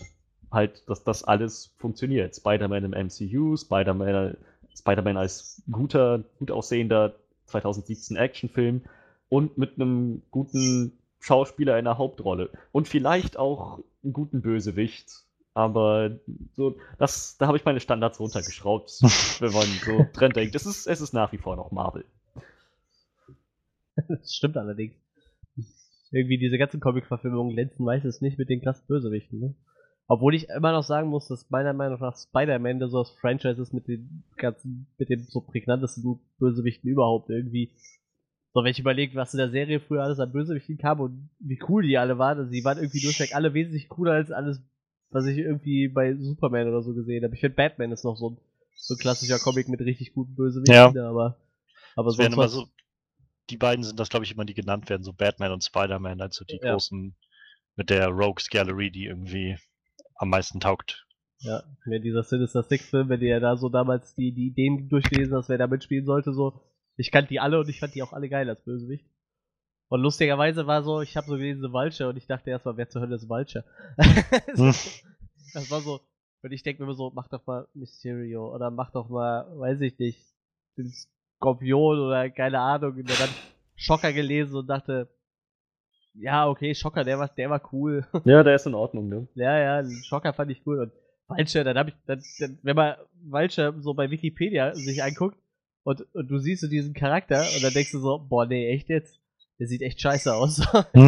So ja, so ein glatzköpfiger Mann mit so einem eng anliegenden Mhm. Kostüm, was irgendwie verlächerlich aussieht. Ja, ja, ja, und dann mit, mit echten Federn dran und Genau. du Und so, alles was ist grün. das denn? Ja, was ist das denn? Und dann kam halt so der erste Trailer, wo ich dann so dachte, okay, das sieht echt fett aus. Und vor allem ist da, trotz dass es halt komplett mechanisch war, nicht so lächerlich aus wie der Rhino aus dem letzten Spider-Man-Film. So. ja, der, der sah echt bescheuert aus. da war ich dann halt echt zufrieden, so, weil ich weiß nicht, also ich bin kein Hater vom letzten Spider-Man-Film, weil ich fand den gut, auch wenn den halt eigentlich so ziemlich jeder hasst oder ni- nicht so gut fand, aber ich, ich fand den gut, ich habe mich da gut unterhalten gefühlt, aber so Rhino haben sie den Film echt versaut. Und wie gesagt, ähm, aber diese Vulture sah halt schon ziemlich cool aus und äh, halt, werden wir später noch drauf eingehen, sie haben es auch echt cool im Film eingebaut so und äh, ja, ich, ich hatte jetzt nicht so die ultra hohen Erwartungen, weil es halt immer noch Spider-Man, ich finde die, die, ich mag Tobey Maguire zum Beispiel überhaupt nicht so, der, der nervt mich ungemein und fand die Filme halt auch echt, so der, der erste war doch cool, den zweiten, den dritten, die fand ich schon überhaupt nicht mehr gut. Ähm, ja, und dann kam halt Civil War und dann dachte ich mir so, der ist echt lustig. Ich kannte den Schauspieler halt gar nicht, Tom Holland, hat mir nichts gesagt. Ich dachte auch, okay, der ist ja noch super jung und dann habe ich gesehen, okay, der ist eigentlich gar nicht mehr so jung. Der ist halt schon 21, der spielt halt nur einen sehr jungen Charakter so, aber gut, und wie gesagt, dann kam halt Civil War und äh, ich, ich fand den schon echt unterhaltsam so. Sein kurzer Auftritt, der hat echt dem Film nochmal so ein kleines Sahnehäubchen gegeben, fand ich. Und dementsprechend war ich dann doch auch recht äh, angetan von dem neuen. Und wie, wie ihr schon gesagt habt, so Michael Keaton halt, ne? Ist halt immer eine Hausnummer. Dann habe ich allerdings gehört, dass noch Schocker dazu kommt und dann dachte ich mir so, boah, macht, macht jetzt nicht so, so, so ein äh, drei Bösewichte einen Film und es wird wieder Naja. zum Kotzen. So. Ja. Aber gut, wie gesagt, ähm, aber ähm, im Großen und Ganzen war ich dann doch eher positiv zugewandt diesem Film. Und hab mich auch echt gefreut, wie ich dann im Kino war. Auf den Film. Ja, dann lass uns doch vielleicht kurz mal abreißen, was wir so von dem Film, also hat uns der Film gefallen?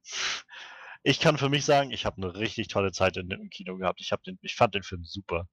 Ich fand den Film wesentlich besser auch als Guardians of the Galaxy 2. Wer sich vielleicht erinnert an unsere Review davon, ich war, naja, ich, also ich fand den Film okay, Guardians 2, aber ich war jetzt auch nicht mega davon angetan und ich fand den Spider-Man Homecoming jetzt super. Der hat mich auf fast allen Ebenen irgendwie zufriedengestellt. Du sagst es eigentlich schon ganz richtig, auf fast allen Ebenen. Ich fand den Film echt klasse. Ich, ich, ich muss jetzt noch mal kurz fragen, dürfen wir den jetzt als MCU-Film betrachten? Ja, Ja, den schon. auf jeden Fall. Also ich mein- ja mit drin, ja. Wir haben, wir haben äh, Iron Man bekommen, wir haben Pepper Potts bekommen, wir haben Happy Hogan bekommen. Ich glaube, das ist, wir haben Captain, America, mehr bekommen. oder weniger. Ich glaube, das ist ein ziemlich eindeutig ein MCU-Film. Gut, in dem Fall mache ich mal weiter. Mir hat fast alles an dem Film gefallen und ich fand ihn so gut, dass ich echt überlege, ob er jetzt meine neue Nummer 1 oder meine neue Nummer 2 im MCU ist. Also ob er Iron Man verdrängt oder ähm, äh, hier Dingens Doctor Strange verdrängt, das weiß ich nicht. Auf jeden Fall fand ich den Film aber echt klasse. Ja, ich äh, schließe mich da auf jeden Fall schon mal an. Johannes äh, hat das Bedürfnis, was zu sagen, glaube ich. Oder? Das hörte sich gerade so an, als wärst du am Lachen und wolltest was sagen. Nee, nee, nee, alles gut. Ähm, ja, ähm, also ich, ich habe schon ein paar Marvel-Filme, die mir besser gefallen haben, so, aber ich äh, würde mich auch doch sehr gut unterhalten. Ich, ja, warum, äh, können wir ja gleich drauf eingehen, aber ich glaube, die Sorgen, die man so ein bisschen hatte, so vielleicht zu viele Bösewichte und so, das hat sich alles, hat sich alles nicht bestätigt und ich war echt, echt sehr zufrieden damit. Ja, dann lass uns doch gleich mal gucken, was, was uns wirklich gut gefallen hat an dem Film. Ja, war jetzt schwierig, irgendwas zu sagen, wie gut man den Film findet, ohne direkt schon in die, was uns gefallen hat, Kategorie Ja. einzusteigen. Ist ja jetzt auch nicht so schlimm, wenn man da schon was andeutet, aber so generell, also ich, ich werfe erstmal das erste so rein für mich. Ähm, ich mag Tom Holland sehr, sehr gerne als Spider-Man. Ich finde, er füllt die Rolle echt super gut aus. Und es ist halt genau das, was sie irgendwie am Anfang gesagt haben. Lasst uns irgendwie was machen, was wir noch nicht gesehen haben. Und es ist halt nochmal so ein ganz anderer Spider-Man als den oder die Spider-Man, die wir bisher gesehen haben, habe ich das Gefühl. Also, ich bin immer noch großer, großer Fan von Tobey Maguire Spider-Man Oh ja. ich fand gerade äh, Spider-Man 2 ist nach wie vor, glaube ich, mein Lieblings-Spider-Man-Film. Aber, also, das war so ein ganz eigener Spider-Man. Dann der, äh, der äh, von Andrew Garfield war halt, ja, irgendwie okay, fand ich immer. Aber ich konnte ihm halt zum Beispiel bei, als Peter Parker nicht so viel abgewinnen, weil, naja, irgendwie war er mir halt als Peter Parker viel zu cool, als so dieser Hipster-Skateboarder irgendwie, der da durch die Schule geht und irgendwie bei den Mädels ankommt. Und das war irgendwie nicht das, was ich mir unter Peter Parker vorgestellt habe. Und ich finde, jetzt gerade mit diesem neuen Peter Parker, den wir haben, mit Tom Holland, haben sie es halt so schön geschafft, das Ganze halt als wirklich Teenager darzustellen. Das haben wir bisher noch nicht gesehen. Sie haben ihm so eine ganz frische Persönlichkeit gegeben. Und er ist als Peter Parker wirklich schöner, so wirklich ein, so ein Außenseiter-Nerd. Das fand ich so schön, so diese Szenen, wenn er mit seinem Kumpel zusammen irgendwie den Todesstern baut oder sowas. Und so, so, solche Sachen, die mir irgendwie immer das Gefühl gegeben haben, hier wird nicht einfach nur so getan von wegen, ja übrigens, das ist voll der Nerd, weil, keine Ahnung, er kennt sich mit Computern aus oder so, sondern da, wo, da wussten Leute wirklich, was sie mit dem Charakter machen sollen. Und als Spidey hat er für mich halt auch super funktioniert. Also gerade dieses Feeling von, dieser Junge ist irgendwie noch nicht lange Spider-Man. Dieser Junge lebt gerade davon und fühlt sich so, also will da irgendwie einfach nur der ganzen Welt zeigen, dass er Spider-Man ist, diese Kräfte nutzen, die er da gerade bekommen hat. Und äh, das auf so einer Reise zu begleiten, haben wir halt auch so noch nicht gesehen. Und das war auch wieder sowas, wo ich das Gefühl hatte, genau so stelle ich mir das eigentlich vor, wenn, wenn dieser Junge auf einmal so eine Spinnenkräfte hat, wird er einfach nur durch die Gegend rennen wollen, seine Kräfte die ganze Zeit nutzen wollen, den geilsten Scheiß ausprobieren wollen, sowas, was man halt als Teenager will. Also ich fand Tom Holland super als Spider-Man. Ich, ich finde, der ist aber auch so eine gute Kombi aus den zwei vorherigen irgendwie. Der ist nicht so der komplette Vollloser wie äh, Tobey Maguires Peter Parker und der ist aber auch nicht so der Obercoole, den irgendwie jeder cool findet, der nur so pseudo gemobbt wird wie der letzte, sondern er wird halt in seiner Gruppe schon irgendwie akzeptiert, aber eine andere Gruppe kann ihn trotzdem nicht leiden, weil er halt so ein Nerd ist. Also ich finde, das war so eine gesunde Kombi aus beidem irgendwie. Ich sag Penis, ihr sagt Parker. Penis! Parker! Sowas zum Beispiel. Das stimmt, das haben sie echt ganz gut balanciert. So, in dem Zusammenhang fand ich auch eine interessante Herangehensweise an Flash Thompson, der jetzt nicht der böse Schulhofschläger ist, sondern Ja, halt auch ja. einfach nur so ein Douchebag irgendwie. ja, so ein bisschen auch Trottel irgendwie und aber auch richtig, also ich fand super, super angenehm, den so zu sehen, so.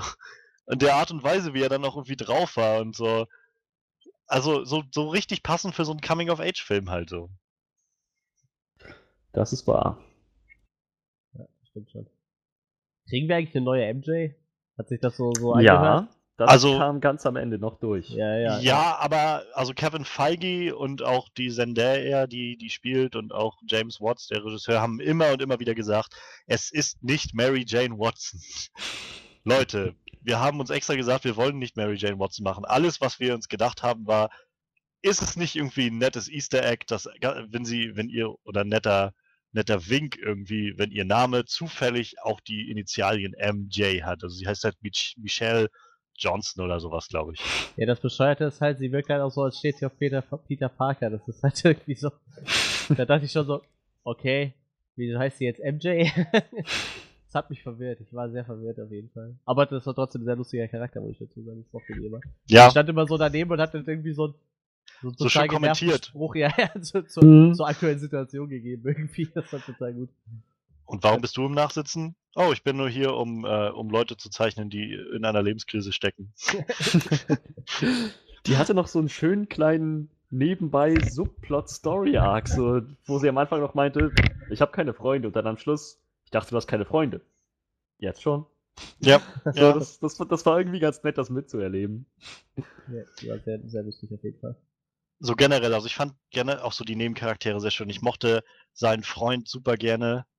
Ned? Hieß er ja, ja, Ned? ja, ja, ich meine, Ja.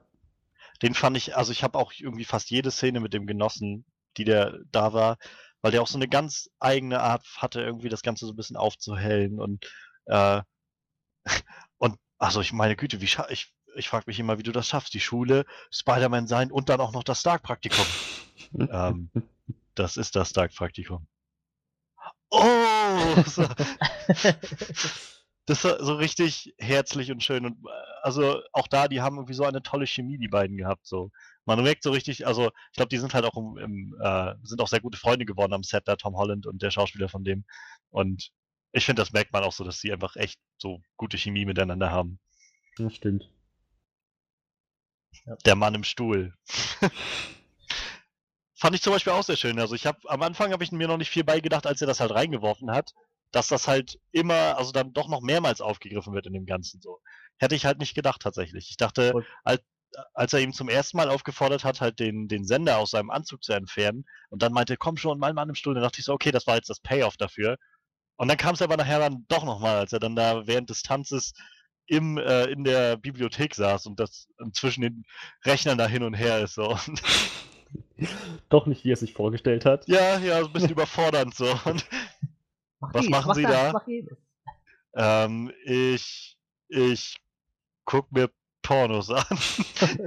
Ich frage mich, ob das funktioniert hat. Ich glaube, er wird da rausgeflogen sein dann aus dem Raum. ja. Aber dann war es es ja gar nicht wert mit dieser Lüge. Wahrscheinlich muss er das noch trainieren mit dem Lügen. Ich finde, das war auch so eine schöne Anspielung auf jegliche äh, Leute, die immer für die Superhelden irgendwo am Rechner sitzen. Ob es jetzt ein Alfred für Batman ist oder nachher, weiß ich nicht, was Batgirl oder was, die nachher im Rollstuhl Ja, ja. sitzt und vor dem Rechner sitzt. Oder wegen mir auch ein Xavier, der irgendwie da immer sitzt und die X-Men kommentiert, so aus dem, aus dem Hinter, also von hinten raus die X-Men steuert und so. Ich fand, das war so eine nette Anspielung an diese ganzen, ganzen Sidekicks, die die so haben, die immer irgendwie zu Hause sitzen und wie gesagt wirklich am Rechner sitzen und denen einfach nur sagen, wo sie hin müssen. Und ich fand das schön. Das fand ich echt super. ja, Er genau das wollte er machen. In, ja, ja, eben, das hat er, sich- er hat sich sehr schnell in diese Rolle eingefühlt. So, was, du bist Spider-Man, dann, dann werde ich dein, dein Mann im Rollstuhl, dein Mann im Stuhl halt. Ich meine, ich habe diese Szene auch schon in dem, äh, im Vorfeld hatten sie halt so einen schönen Teaser irgendwo rausgebracht mit diesem Clip, wo Spidey dann, oder wo Peter dann durch, äh, durch sein Fenster so durchkommt, dann so vorsichtig die Tür zumacht und so, und dann sein Freund mit diesem Todesstern da sitzt und den dann so schockiert fallen lässt. Und äh, auch wenn ich die Szene schon gesehen habe, hat die im Film dann nochmal so gut gezogen bei mir, dass ich echt so herzlich lachen konnte an der Stelle. Ja, allgemein, allgemein ich glaube, man könnte jetzt wahrscheinlich so das halbe Cast runterreißen. Ich glaube, die waren. Ich bin gerade überlegen, ob da einer gut, also- raus, rausfällt irgendwie. Ich meine, gut, die zwei Schocker, die waren halt so. Die waren ja eh nur kleine Nebencharaktere so, so sollte man die wahrscheinlich auch behandeln, aber. also Michael Keaton hatte, der Oh, liefert halt großartig. immer ab. Und es war wirklich mal so ein Großartig. Marvel-Bösewicht, wo ich so dachte, der, der, der, der ist nicht so 0815 wie die anderen irgendwie. Und vor allem, er wirkt halt auch nicht so wie, so, wie diese Standardbösewichte, vor allem, weil Ja. er irgendwie immer noch glaubt, dass es für einen guten Zweck tut, mehr oder weniger. Ja, vor allem, also man kriegt irgendwie ganz zu Anfang auch mit, er ist einfach irgendwie ein einfacher Mann, der am, also der irgendwie verarscht wurde, mehr oder weniger. Ja, so. ja, eben. Der einfach nichts anderes machen wollte, als seinen Job zu behalten. Und, und ich muss sagen, gerade in dieser Eröffnungsszene, wo er dann da am, an dem Chitauri gearbeitet hat mit, mit seinen Leuten und so und dann dieses Aufräumkommando von Stark kam, das war so, wo ich das Gefühl hatte von, das, das könnte jetzt auch irgendwie auch The Founder sein oder so, einfach wie er das gespielt hat, so diese Art und Weise, so dieses, dieser so struggling Everyman irgendwie, so dieser einfache Mann, der einfach gerade nur so von wegen, ge- schauen Sie, ich hab hier, bin hier großes Risiko eingegangen, meine Leute hier haben Familien, ich habe Familie, so. Das war nicht irgendwie einfach so ein abgedrehter Bösewicht oder so, so, Mhm. So Tor 2 mäßig irgendwie m, der Dunkelelf Malekith, der einfach kommt und ja gut, ich will einfach alles kaputt machen, weil das machen Dunkelelfen so. Sondern es war einfach jemand, der einfach über die Runden wollte. Und, und selbst dann hat er ja noch lange immer versucht, sich irgendwie selbst so ein bisschen das Alibi aufrechtzuerhalten, zu sagen, naja, ich, wir verkaufen irgendwie geheim und wir versuchen das irgendwie alles so ein bisschen nicht so ganz krass zu machen. Wir wollen dieses komische, äh, das sein, sein Vakuum-Ding jetzt da nicht einsetzen und so. Er wo- wollte halt nicht alles ausreizen und an die Grenze gehen, aber letztendlich hat ihn die Situation dazu gezwungen. So. Und selbst dann konnte ich es halt irgendwo auch nachvollziehen, warum er das gemacht hat. Ja, stimmt. Aber wie gesagt, ein- einer von den, ich würde jetzt mal sagen, bei diesen ganzen Bösewichten in der MCU, der, der schon echt so am, am höchsten anzusiedeln ist. Ich weiß nicht, vielleicht mit, mit Loki oder so. Ich glaube, Loki ist wahrscheinlich so, so das, woran sich die meisten messen würden Ja. irgendwie. Ja. Aber, aber wie gesagt, ähm, vor allem wenn ich mir so die letzten Spider-Man-Bösewichte so angucke, dann, dann, der, der hat echt nochmal eine ganze Ecke draufgelegt, so. Und halt auch mal schön, wir haben ja alle schon gehofft, dass keine Origin-Story von Spider-Man kommt, aber stattdessen wirklich mal so eine kleine, Ori wirklich originelle Origin-Story, die auch irgendwie passt zu, zu einem Bösewicht zu kriegen halt, ne? Und dieser Twist, ich habe das überhaupt nicht kommen sehen, als dann nachher die Tür aufging, als, als Peter äh, So Lisa abholen wollte. Ja. Liz, Liz hieß sie nicht, Lisa, Liz, Listen. abholen wollte. Und er macht die Tür auf und stand da. Und dann dachte ich halt im Moment, oh Gott, er hat rausgefunden, wer sie ist, oder äh, wer er ist und hat, hat dann sein Date ausfindig gemacht und will ihn unter Druck. Und dann war so, nein, es ist wirklich einfach nur ihr Vater. Und okay, macht auch Sinn, irgendwie. Die leben da in einem recht gut besiedeltem, äh, gut ausgestattetem Haus irgendwie. Wir haben bisher auch noch nichts von ihrer Familie gesehen. Es machte irgendwie auch einfach Sinn. Und, Ich, und ich, äh, ich es müsste war da jetzt so so, eine so Story viel aus meinem Leben auf einmal. ich müsste so eine Story aus meinem Leben dazu erzählen, die, die, die wurde mir zwar auch nur zugetragen, aber die, die, die, das, das muss noch unangenehmer gewesen sein, so. Wir hatten mal jemanden, die, die Story, die ging bei uns in der Schule rum, wir haben so einen richtig unangenehmen äh, Berufsschullehrer gehabt, ne? Also der war immer in der Schule so ein richtiges Arschloch, aber ich meine, der hat uns mit seiner Arschlochhaftigkeit alle durch die Ausbildung gebracht und uns allen mehr oder weniger den Stoff eingeprügelt. Und wir hatten halt wirklich mal jemanden, der seine Tochter in der Disco kennengelernt hat und die meinte dann so, ja, mein Vater kann nicht nach Hause fahren, so, weißt du, und dann geht so die Tür von dem Auto auf und dann sitzt dann so dein Berufsschullehrer, der nicht Tod nicht ausstehen kann, so in diesem Auto und fährt nicht nach Hause. Und ist einfach erstmal so der netteste Mensch, den du kennst, weißt du, so. Und irgendwie dachte ich mir so, boah, dem muss es gerade noch beschissener gehen, so. Vor allem, er wusste ja schon, wer es ist. Und ich glaube, diese Autofahrt, das wird so das schönste Ja. Erlebnis in seinem Ja. Leben gewesen sein. Vor allem, äh, und auch wieder grandios von Michael Keaton gespielt, dieser Moment, wo er so langsam schnallt, Ja. wer, wer er ist halt. Ne? Und auch wo er das dann so in den Kontext gesetzt hat, wieso Peter auch die ganze Zeit so nervös war und ihn so die Ja. ganze Zeit so angestarrt hat und so. Und, und Ach, selbst du dann, warst in also, Washington. Ah, okay. Ja. So. und selbst dann diese Momente, also insgesamt auch über den Film, äh, der Walcher hatte irgendwie mindestens drei oder vier Möglichkeiten, ihn umzubringen und hat es dann trotzdem nie wirklich gemacht, weil er einfach, es ist halt einfach nicht so ein der skrupellose Typ an sich. So. er hat ihm ja sogar die Wahl gelassen bei dem Ball. Er hat ja nicht gesagt, Ja. hau ab und lass meine Tochter in Ruhe. Er hat gesagt, mach dir einen schönen Abend und halt dich aus meinen Dingen raus. Und dann ist alles okay. So. Ich meine, dass das nicht funktioniert, war klar, aber er hat Ja. ihm immerhin die Wahl gelassen. Ne? Ja, lässt uns noch einen Moment alleine, äh, Schatz. Äh, wir, wir werden ihm jetzt noch den Dad Talk geben. Und Ja. dann, wie ich so gedacht habe, wahrscheinlich läuft das immer so ab in Amerika. Jeder Dad Talk so. Ich werde dich töten. Und alle, die du liebst. um sie zu beschützen. Verstehst du das? Ich habe keine Ahnung, wovon sie reden. Schön. Ja, großartig gespielt auf jeden Fall. Ich war echt zufrieden. Und übrigens, äh, Stan Lee war auch wieder äh, sehr unterhaltsam in dem Film. Ja. Er, hat, er hatte zwar schon ein paar bessere Cameos, aber ich fand, ich fand ihn trotzdem gut. Ich finde, das muss man immer erwähnen, so den Stan Lee Cameo-Auftritt so, weil manchmal sind die echt sehr kreativ und ich gerade gerade in den Spider-Man-Filmen waren die eigentlich immer sehr kreativ. So. Dieser schöne Moment, wie er diesen Typen irgendwie, hey, Autos klauen ist nicht schön. Alter, das war mein eigenes Ja, genau. Auto. Und dann irgendwie, warum geht dieser Alarm schon wieder los und so. In dem Zusammenhang, der Humor hat einfach überall Oh ja. funktioniert. Ne? ja, ja, das Richtig gut. Stimmt. Das stimmt. Ich fand auch, der Humor war wirklich mal nicht nur lustig, sondern witzig. Ja. Ich hab Clever, das, ja. Genau. Echt Und natürlich. Humor, genau. Da kam ohne, ohne Derbheit einfach aus, wie bei Deadpool oder so. Das, war echt, echt ziemlich frisch. Ja, also da kann ich halt auch nur zustimmen. Ich fand halt auch, dieser Humor war so. Also es wirkte halt für mich, das war so ein meiner Probleme bei Guardians 2, wenn ihr euch erinnert.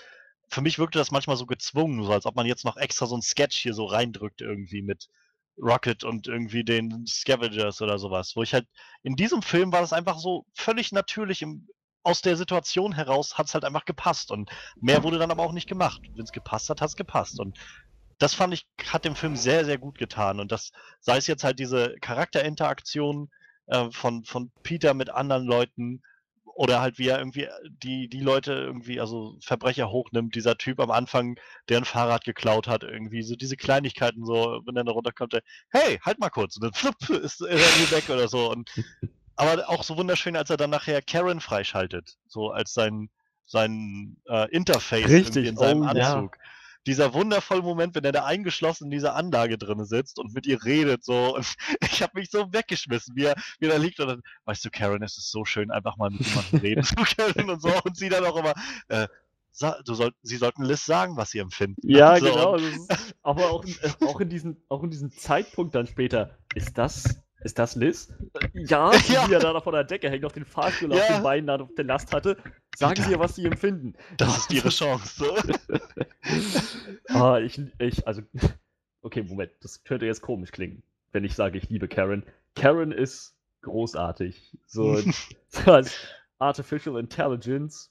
Ich, ganz ehrlich, ich mag sie mehr als Jarvis. Ich freue ich, ich freu mich richtig darauf, mehr von ihr zu bekommen. Oh, dieser ganze, überhaupt diese ganze erste Sequenz, nach, als Peter dann äh, angefangen hat, die neuen Fähigkeiten seines, seines Anzugs auszutesten, das fand, war auch so schön, fand ich.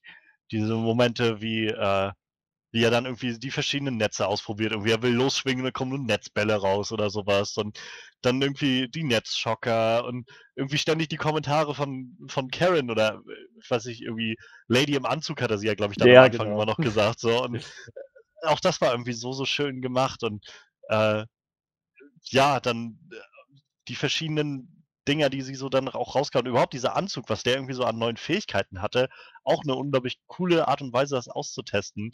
Ähm, keine Ahnung, äh, soll ich, soll ich das äh, Defensivprogramm einschalten oder was das war? Äh, okay. Okay, Tötung irgendwie an, Ja, angestrebt oder so. sofortige Tötung aktiviert. Was? Nein, nein, nein, nein, nein, nicht. Das war echt geil, das stimmt. Ob, obwohl ich tatsächlich hoffe, dass sie so ein paar von diesen Fähigkeiten einfach wieder weglassen. So. Ich mochte diesen Anzug auch total gerne, aber wir brauchen keinen Spider-Man Iron Man, weißt du, so irgendwie, also ich fand, die haben schon ein bisschen zu sehr nachher auf die Kacke gehauen, irgendwie mit diesem Anzug so. Ich, Aber ich, ich fand halt, es hat Sinn gemacht, weil, naja, er ist nun mal von Tony Stark gemacht, so. Also es war Ja, jetzt das- halt schon logisch, dass das irgendwie. Ja, dass er so ein bisschen da abgefahrener ist auf jeden Fall und ich mag halt auch diese, diese Stimme halt, aber so, so, so ein Tötungsmodus in so einem Spider-Man-Anzug finde ich dann vor allem für einen, wie alt ist der in dem Film, 15? 15, ja. Ja, ich weiß nicht, ob man das braucht. Naja, eigentlich sollte er ja auch noch nicht äh, jenseits des Stützräderprogramms äh, aktiv das sein. Korrekt. Aber ich, ich hoffe trotzdem, dass sie den, entweder das Stützräderprogramm wieder reinnehmen oder diese Fähigkeiten einfach rausnehmen aus diesem Anzug. Mir war das so ein bisschen, äh, war das ein bisschen merkwürdig alles.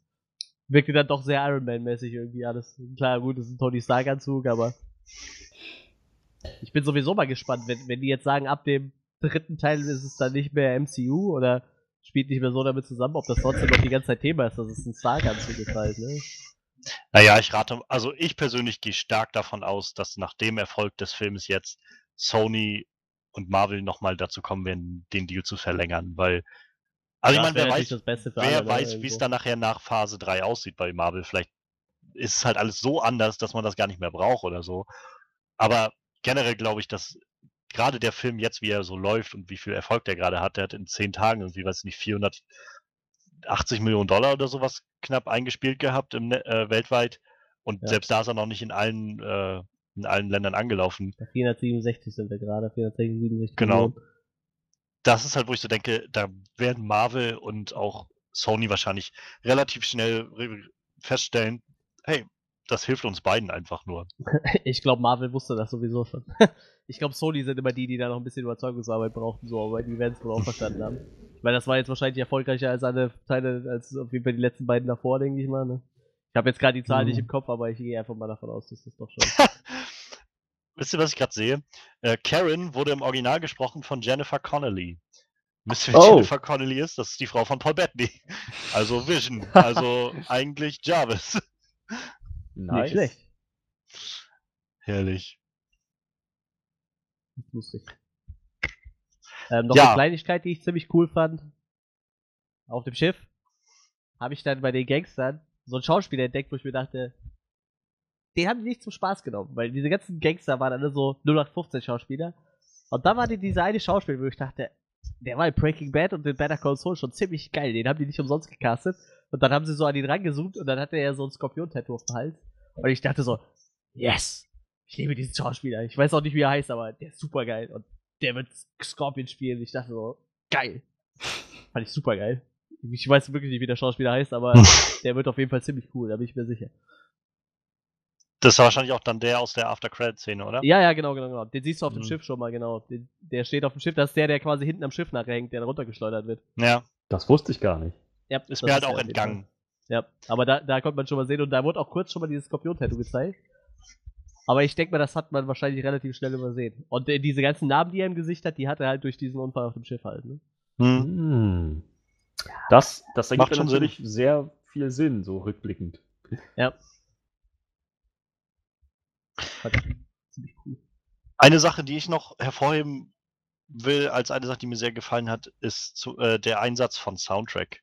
Ich mochte die Lieder, so die reingebracht waren, sehr, sehr gerne, wie sie eingesetzt wurden. Äh, sei es jetzt, ähm, als Peter dann anfängt, äh, durch, durch Queens zu schwingen und dann irgendwie Le äh, Blitzkrieg Bob oder sowas hört.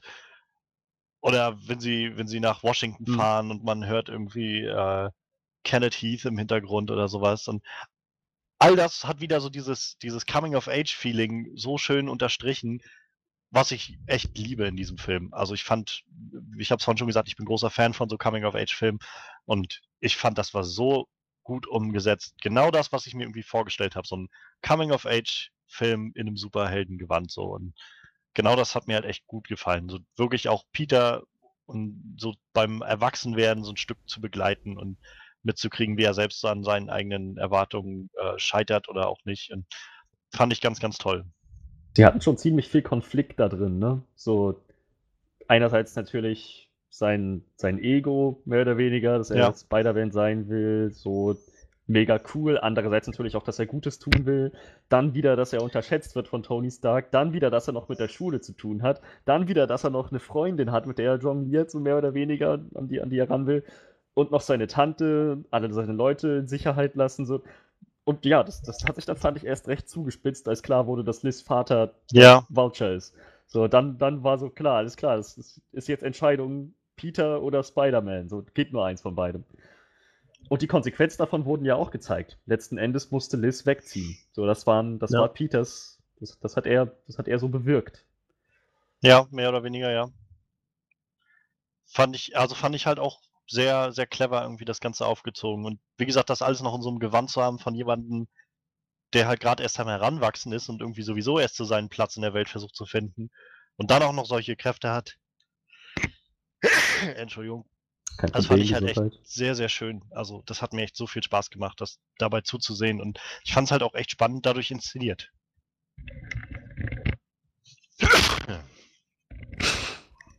Gesundheit. Ich, ich habe mir gerade etwas über den Charakter, der den Scorpion spielen wird, durchgelesen. Na, Er ist die bestbekannteste Variante des Scorpion und ist die, der zweite Wirt von Venom. Tatsächlich Oh. auch. Das macht natürlich auch äh, noch ein paar interessante Möglichkeiten für spätere Zusammenkünfte mit Venom. Und irgendwas hat auch mit Spider-Man zu tun. Hier steht irgendwas Third Incarnation of Spider-Man, aber ich weiß nicht, inwiefern da noch irgendwas äh, drin hängt. Ganz merkwürdig. Auf jeden Fall äh, ist er auf jeden Fall die zweite Inkarnation von, von Venom, also der zweite wird. Das ist natürlich auch nicht schlecht. Aber er wird wohl jetzt erstmal Scorpion werden, finde ich mal. Also ich glaube, wer weiß, ob schon die Marvel bestimmt schon genau Pläne haben, aber sie haben noch nichts bekannt gegeben. Nur was sie gesagt haben, war, glaube ich, dass, äh, dass sie halt schon versuchen wollen, auch im nächsten Spider-Man-Film wieder einen Villain zu nehmen, der halt noch nicht irgendwo dargestellt war. Also nicht deshalb, jetzt ich sag mal, die, den die Green Spoiler, Goblin zum dritten Mal nehmen oder so. Ja, die, ja. die werden ihn ja jetzt nicht umsonst angespoilert haben. Ja. Also er wird mit Sicherheit einer sein, der da vorkommt, tippe ich jetzt einfach mal. Weil ja, das andere wäre irgendwie bescheuert. Ne? Was, was habt, äh, haltet ihr vom, oder habt ihr vom, vom äh, Tony Starks Auftritten so gehalten? War euch das zu viel, zu wenig? Hat euch das so genau gepasst? Weil es war ja im Vorfeld hat man sich ja schon so ein bisschen nach den Trailern fragen können, soll das jetzt Iron Man 4 werden oder ja. Ja, also, ähm, es wurde ja schon mehr oder weniger gesagt, dass es kein Iron Man 4 wird. Ne? Also ich finde, das kam schon irgendwie sehr gut raus und äh, klar, dass er eine größere Rolle spielt, war auch klar, aber ich, ich fand es dann wirklich nicht so groß. Ne? Also war, war schon echt okay. Und die, die Auftritte, die er hatte, die waren halt unter anderem sehr witzig natürlich und äh, also ich fand's okay. War, war gut. Die Menge war gut, die Auftritte waren witzig, fand ich. Und es passte halt irgendwo, ne? Man hat halt immer noch das Gefühl gehabt, es ist ein Spider-Man-Film und Tony Stark ist halt nur so ein. Er hatte halt so ein bisschen die, die Vaterrolle. in den- Ja, genau. Die, Genau, ja. Dieser Mentor, ja. ja, und mehr halt auch nicht, ne? Er kam halt immer dann, wenn es nötig war, kam er halt vor, aber halt nicht übermäßig, ne? Ja. Ja. genau. Ich fand, er war auch war gut eingesetzt. Jetzt nicht zu viel, aber auch nicht zu wenig. So, Ich Ja. hatte nicht das Gefühl am Ende, dass ich so dachte, jetzt, ich muss unbedingt noch mehr von dem sehen, sondern ja, der hat, hat seine Rolle in dem Film, seinen Part gut ausgefüllt. Auf jeden Fall. Also ich fand halt auch, es war gut eingesetzt. Ähm, nicht zu viel, auch bei weitem nicht zu wenig. Und hat halt so genau diesen richtigen Schuss nochmal von Tony Stark und MCU da irgendwie reingebracht, den man so wollte auch irgendwie, wenn wenn jetzt Spider-Man schon endlich im MCU drinne ist. Ähm, ich ich fand es ein bisschen so rückblickend, finde ich es ein bisschen seltsam, dass sie in einem, äh, in einem Spider-Man Homecoming-Film irgendwie am Schluss die Auflösung geben, dass, äh, dass Tony Stark und Pepper Potts sich ja dann jetzt irgendwie verloben werden oder so. Das war so, also war irgendwie ein netter Moment, das auch zu sehen, dass Pepper Potts tatsächlich auch noch Bestandteil dieses ganzen Universums ist, nachdem wir jetzt dann auch in Civil War gehört haben, dass sie eigentlich mehr so eine Pause einlegen und äh, dass es jetzt scheinbar wieder besser zwischen denen läuft. Nur, ja, wie gesagt, insgesamt habe ich jetzt so gedacht, äh, bisschen seltsam, dass das jetzt da kommt, am Ende von einem Spider-Man-Film. Vielleicht war es wirklich nur so ein für die Fans, sag ich mal, ne?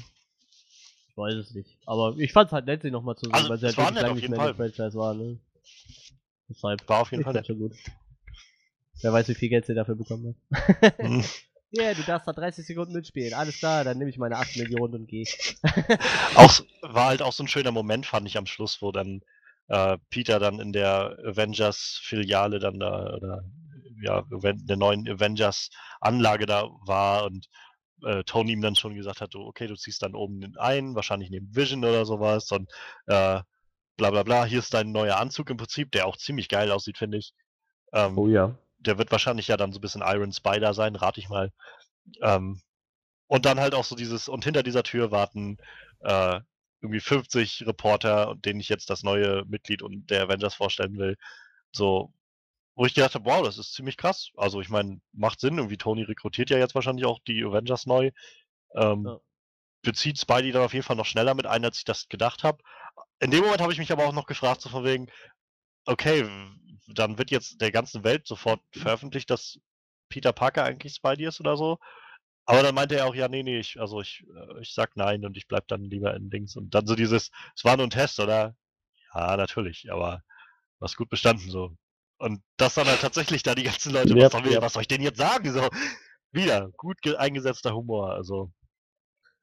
Ich habe diesen Ring schon seit 2008 bei mir. Ja! Sehr schön.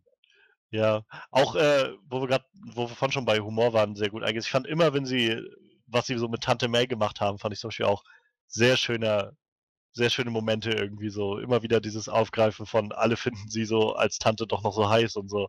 Sei es jetzt Tony, wie er da mit ihm dieses kleine Handyvideo aufnimmt oder so. Ja. Oder dann dieser Typ im, Caf äh, im Restaurant, der ihr dann irgendwie so ein Pudding umsonst bringt oder irgendwie sowas. Das war sehr, sehr schön. Sehr, sehr schöne Momente. Und ich mag Marissa Tomei auch tatsächlich sehr gerne in der Rolle. Also, äh, Es ist immer lustig, wenn man so überlegt, dass so die, die Du- Durchschnittstante May immer noch gefühlt 10, 15 Jahre älter ist wie sie. ne? ja, So was man so aus den Zeichentrickserien oder den anderen Filmen kennt halt. Ne? Ist halt lustig, weil sie halt wirklich ein bisschen jünger ist. Aber ich finde, sie bauen es halt echt nett ein. Ja. Ja, ja. Und ich fand zum Beispiel auch ein sehr, sehr schöner Moment war dann, wie, wie Peter dann äh, nach Hause kam, so am Ende des zweiten Akts, nachdem dann der Anzug weg war und so weiter und dann da an der Tür stand und May auch wirklich so völlig aufgelöst war und nicht wusste, was mit ihm war und sich Sorgen gemacht hat und so. Und er einfach nur anfing zu weinen, so einfach wie so ein Teenager, der nach Hause kommt, dem einfach alles zu viel wird und sie einfach dann da war und gesagt, hey, ist, ist schon okay so. Und äh, das fand ich ein sehr, sehr schöner Moment, der mich auch tatsächlich sehr berührt hat. Das stimmt. Und genauso schön dann halt nachher, als er dann das Date hatte mit Liz äh, zum Homecoming war und er dann meinte, May, ich brauche deine Hilfe. Und sie dann einfach alles mit ihm gemacht hat, so von Kleidung und äh, so Krawatte, Krawatte binden, Tanzen beibringen und so. Das fand ich alles sehr, sehr schön. So die generell tat was mir auch echt ein bisschen leid, die, die, die Dame, die er da gedatet hat. Das ist echt. Die, Ja. hatte, die war so echt der traurigste Charakter in diesem Film irgendwie. ja, Die tat mir echt voll leid. Die echt muss schon echt eine scheiß, scheiß Situation sein, wenn du auf einmal die Enthüllung bekommst, dass dein Vater auf eigentlich, ein, naja, Dieb und, und Supervillain ist irgendwie. Mhm. Ja, erstens das, dann lässt sich dein Date beim Abschlussball sitzen. Ich glaube, das ist in Amerika so Ja, das ja. Schlimmste, was dir passieren kann, so ziemlich. Naja, Dann lässt er die sitzen bei diesem äh, Wissenschaftswettbewerb, so. Also, die kriegt's eigentlich richtig dicke, so. Das tat mir echt sehr leid. Übrigens, äh, noch zu dem Typ, der den Scorpion darstellt, den dürfte die aus Far Cry 3 kennen, kennen habe ich gerade gelesen. Oh mein Gott, war das Michael Mandu? Nee, der heißt äh, Bass Schade. Montenegro. Na, na, ich meine der Schauspieler. Der Schaß, wie hast du das gesagt? Wie heißt der? Michael Mandu. Ja, ja, ganz genau. Der Oh das, ja. yeah, stimmt, stimmt. Yeah, Jetzt wo du yeah. sagst, oh wie geil, wie geil. Alles klar, alles klar, der Film hat gerade noch einen Viertelstern dazu gewonnen.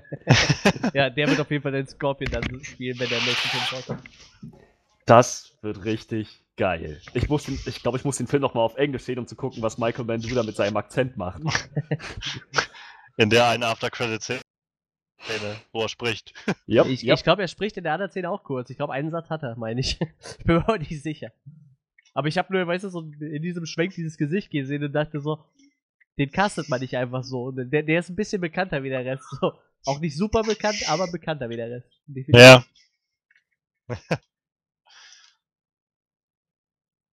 geil. Was mir gerade noch einfiel zum Thema ähm, äh, hier mit, mit so, wie Tante May ihm das Tanzen beibringt und solche Sachen. Ich fand zum Beispiel auch sehr schön, wie sie das technisch so. Sie haben sehr, sehr oft so Montagen und sowas eingesetzt in dem Film und ich fand das sehr gelungen. Also das hat eigentlich immer gut gepasst und irgendwie gut gezeigt, was da so passiert so und das hat sich trotzdem für mein Empfinden nicht abgenutzt. Also es hat halt so wieder für diesen Coming-of-Age-Stil irgendwie sehr beigetragen und das Feeling so für mich wieder mitgebracht. Ja, das ist halt ein Teenager, der irgendwie jetzt gerade viel durchmacht und für den halt irgendwie so viele verschiedene Sachen wichtig sind und also ja, technisch irgendwie auch sehr interessant gewesen. Ich bin gerade dezent verwirrt. Was zur Hölle ist der Film Silver in Black? Das wird dieser Film über Black Cat und Silver Sable. Ja, Sable, ganz genau. Das wird so. quasi der zweite Spider-Man-Film, ja? Also nicht der Nein. zweite Spider-Man Homecoming, aber der zweite in diesem Spider-Man-Universum, ja? Das Von wird der Sony. zweite in diesem Venom-Universum. Ja, hier steht dann im Sonys Marvel-Universum. ja, Äh, genau, das ist das. Ja, das ist da- halt das, was da mit Venom jetzt losgeht. Da spielt er den Scorpion. Da wird er den spielen. Das ist wohl schon fest. Also vielleicht nicht im nächsten Spider-Man-Film, sondern in diesem Film wird er wohl Wo, der. wo liest du das gerade? Das steht bei Wikipedia, da ist er wohl angegeben Ah. als A Quelle 3 und 4. Kann ich aber gerade gucken, was haben wir hier? Äh, Sony has major plans for Spider-Man Homecoming. Splash Report, okay, kenne ich nicht. Was ist das für eine Seite? Muss man die kennen? Und Movieline.com. Also hier haben uns beide berichtet, dass er damit spielt. Hm, klingt ja, also ich weiß nicht. Ich würde noch vorsichtig sein, wenn ich sowas lese. Macht mehr Sinn, dass er irgendwie in Spider-Man Homecoming 2 dabei ist, wenn er jetzt schon da aufgetreten ist. Weil Fänd sie das jetzt cooler. eigentlich schon versuchen wollen, das auseinanderzuhalten. Diese beiden Echt? Universen, nach dem, was sie bisher jedenfalls gesagt haben. Ich bin mal gespannt. Ich kann mir nicht vorstellen, dass sie es machen. Vor allem wird irgendwann Venom auf Spider-Man treffen müssen. Ich glaube, das funktioniert nicht anders. Tja, Naja, warten wir mal ab. Ja, was haben wir noch? Äh, ich fand die Action okay. Also gut. ja, ja, so. war, war gut. War jetzt, war jetzt halt nichts, nichts mind-blowing-mäßiges so, aber es war sehr gut gemacht. So. Also vor allem so Kleinigkeiten immer mal wieder aufzugreifen, die irgendwie. Also ich fand zum Beispiel allein dieser kleine so Kampf, den er mit diesen Fake Avengers hatten, die da irgendwie eingebrochen sind, das war irgendwie eine sehr coole kleine Sache, so, was so ein bisschen Hand-on-Hand-Combat hatte. Aber dann halt auch so größere Sachen wie halt die Nummer auf der Fähre irgendwie, wo man dann ihn noch mal ein bisschen mehr in Aktion sieht mit seinen ganzen neuen Gadgets, die er so drinne hat. Also Oh yeah. Sei es jetzt irgendwie, wie er den einen Typen mit der Netzgranate irgendwie ausgeschaltet hat oder sei es halt auch einfach, wie er nachher das versucht, diese Fähre irgendwie aneinander zu halten. Obwohl ich davon ausgehe, dass dass Fähren nicht so funktionieren oder Schiffe generell, wenn sie einfach in der Mitte zerbrechen, dass man sie wieder zusammendrücken kann und dann ist alles wieder gut. So. Ich, ich nehme an, das ist ein bisschen weit hergeholt gewesen, ja. Ja, aber davon ab, also ich fand's, fand's sehr schick gemacht. Ähm, und auch wieder mal zurück zum, zum, äh, zum Vulture vielleicht. Also wie, wie der aufgetreten ist, so immer wenn er aufgetreten ist, ich fand das sehr, sehr eindrucksvoll. Also Oh ja. sowohl in den Actionsequenzen war das sehr, sehr intensiv, als auch in Anführungszeichen schon ziemlich creepy, so dieser, wie das aussieht mit diesen dicken, grünen, leuchtenden Augen und so diese riesige Flügelspannweite und das alles. Das fand ich schon ziemlich, ziemlich krass. Also das war schon, wo ich gedacht habe, sie haben, wir haben es ja vorhin schon mal gesagt, so dass der im Original ziemlich lächerlich eigentlich aussieht, der Vulture. Sie Ja. haben das echt ziemlich geupdatet auf einen, ja doch, ziemlich creepigen Gegner so. Ja. Wie gesagt, ich fand die Idee halt mit dieser Alien-Technologie ziemlich, Te- Technologie ziemlich gut. Das hat echt gut funktioniert irgendwie. Ich fand's ganz nett, als sie dann nachher den Schocker irgendwie ausgetauscht haben. So. Weil ich halt so dachte irgendwie, als er den dann pulverisiert hat, auch mit diesem, ich dachte, das wäre das Antigravitationsgewehr. Ja. Nein, das, das liegt da drüben. So. Also ich so, Hm. okay, das, na gut, dann haben sie Schocker halt eine sehr kleine Rolle gegeben. Du warst, okay, du bist jetzt der neue Schocker. Okay. Überhaupt so. Du nennst dich der Schocker. Warum sind wir denn hier beim Wrestling oder was? Und ich meine, Vulture wurde ja auch nur einmal Geier genannt, glaube ich, von Tony Stark, oder? Wo er meinte, diesen, ich glaube ja, ja. also, ne? Ja, wo er, ich glaube. Tony Stark meinte irgendwie, überlass diesen Geier den, den großen Jungs oder irgendwie sowas. Ja, ja, ja.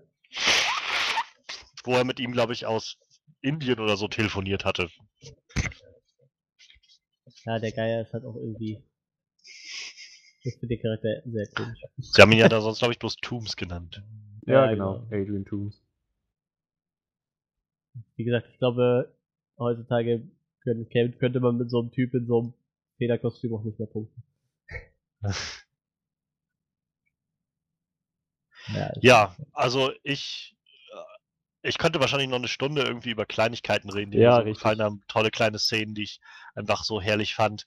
Wie gesagt, gerade auch der Humor, wo wir da, ich bleibe immer wieder auch bei diesem Humor hängen, so Kleinigkeiten wie, wo ich auch richtig herzlich lachen musste. Und es war eigentlich wirklich nur sowas Nebencharaktere in der Kleinigkeit, wie sie an dem Washington Monument ankommen und äh, dann davor stehen und dann äh, Michelle halt nicht mit rein will, so einen willst du nicht mit reinkommen. Nein, tut mir leid, ich möchte nichts besichtigen, was von Sklaven erbaut wurde.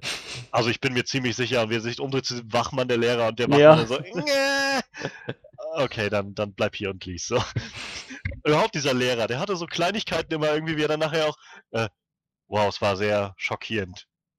Ich, ich kann einfach nicht, ein ich kann einfach keine Schüler verlieren. Nicht schon wieder. Ja.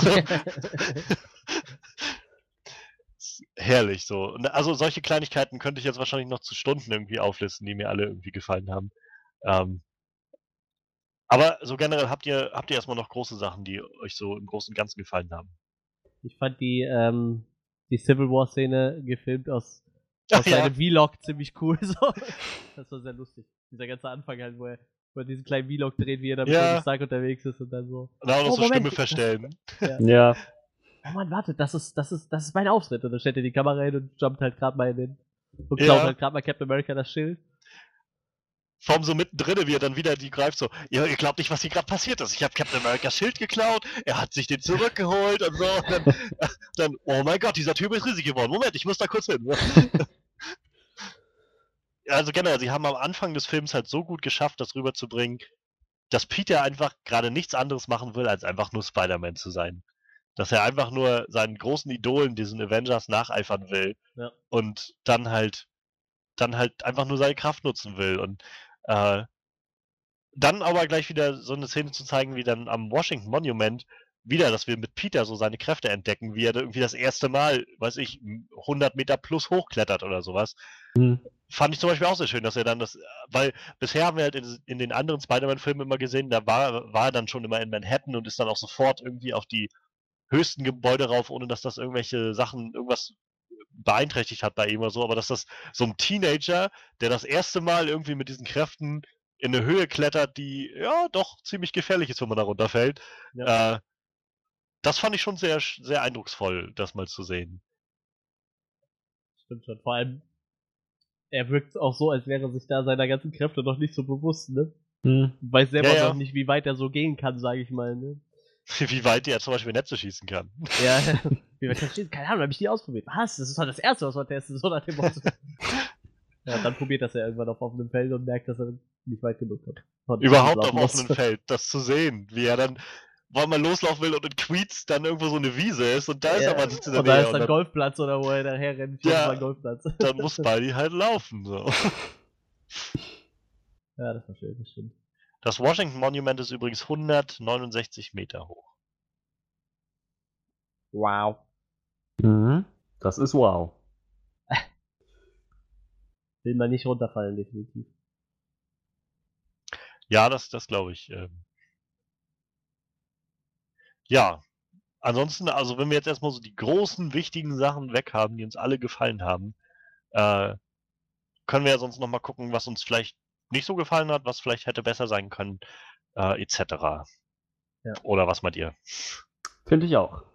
Sollten wir mal tun, Ja, dann lasst uns, dann lasst uns mal äh, da rein starten. Wie sieht's denn aus bei euch? Was hat euch denn vielleicht nicht so gefallen?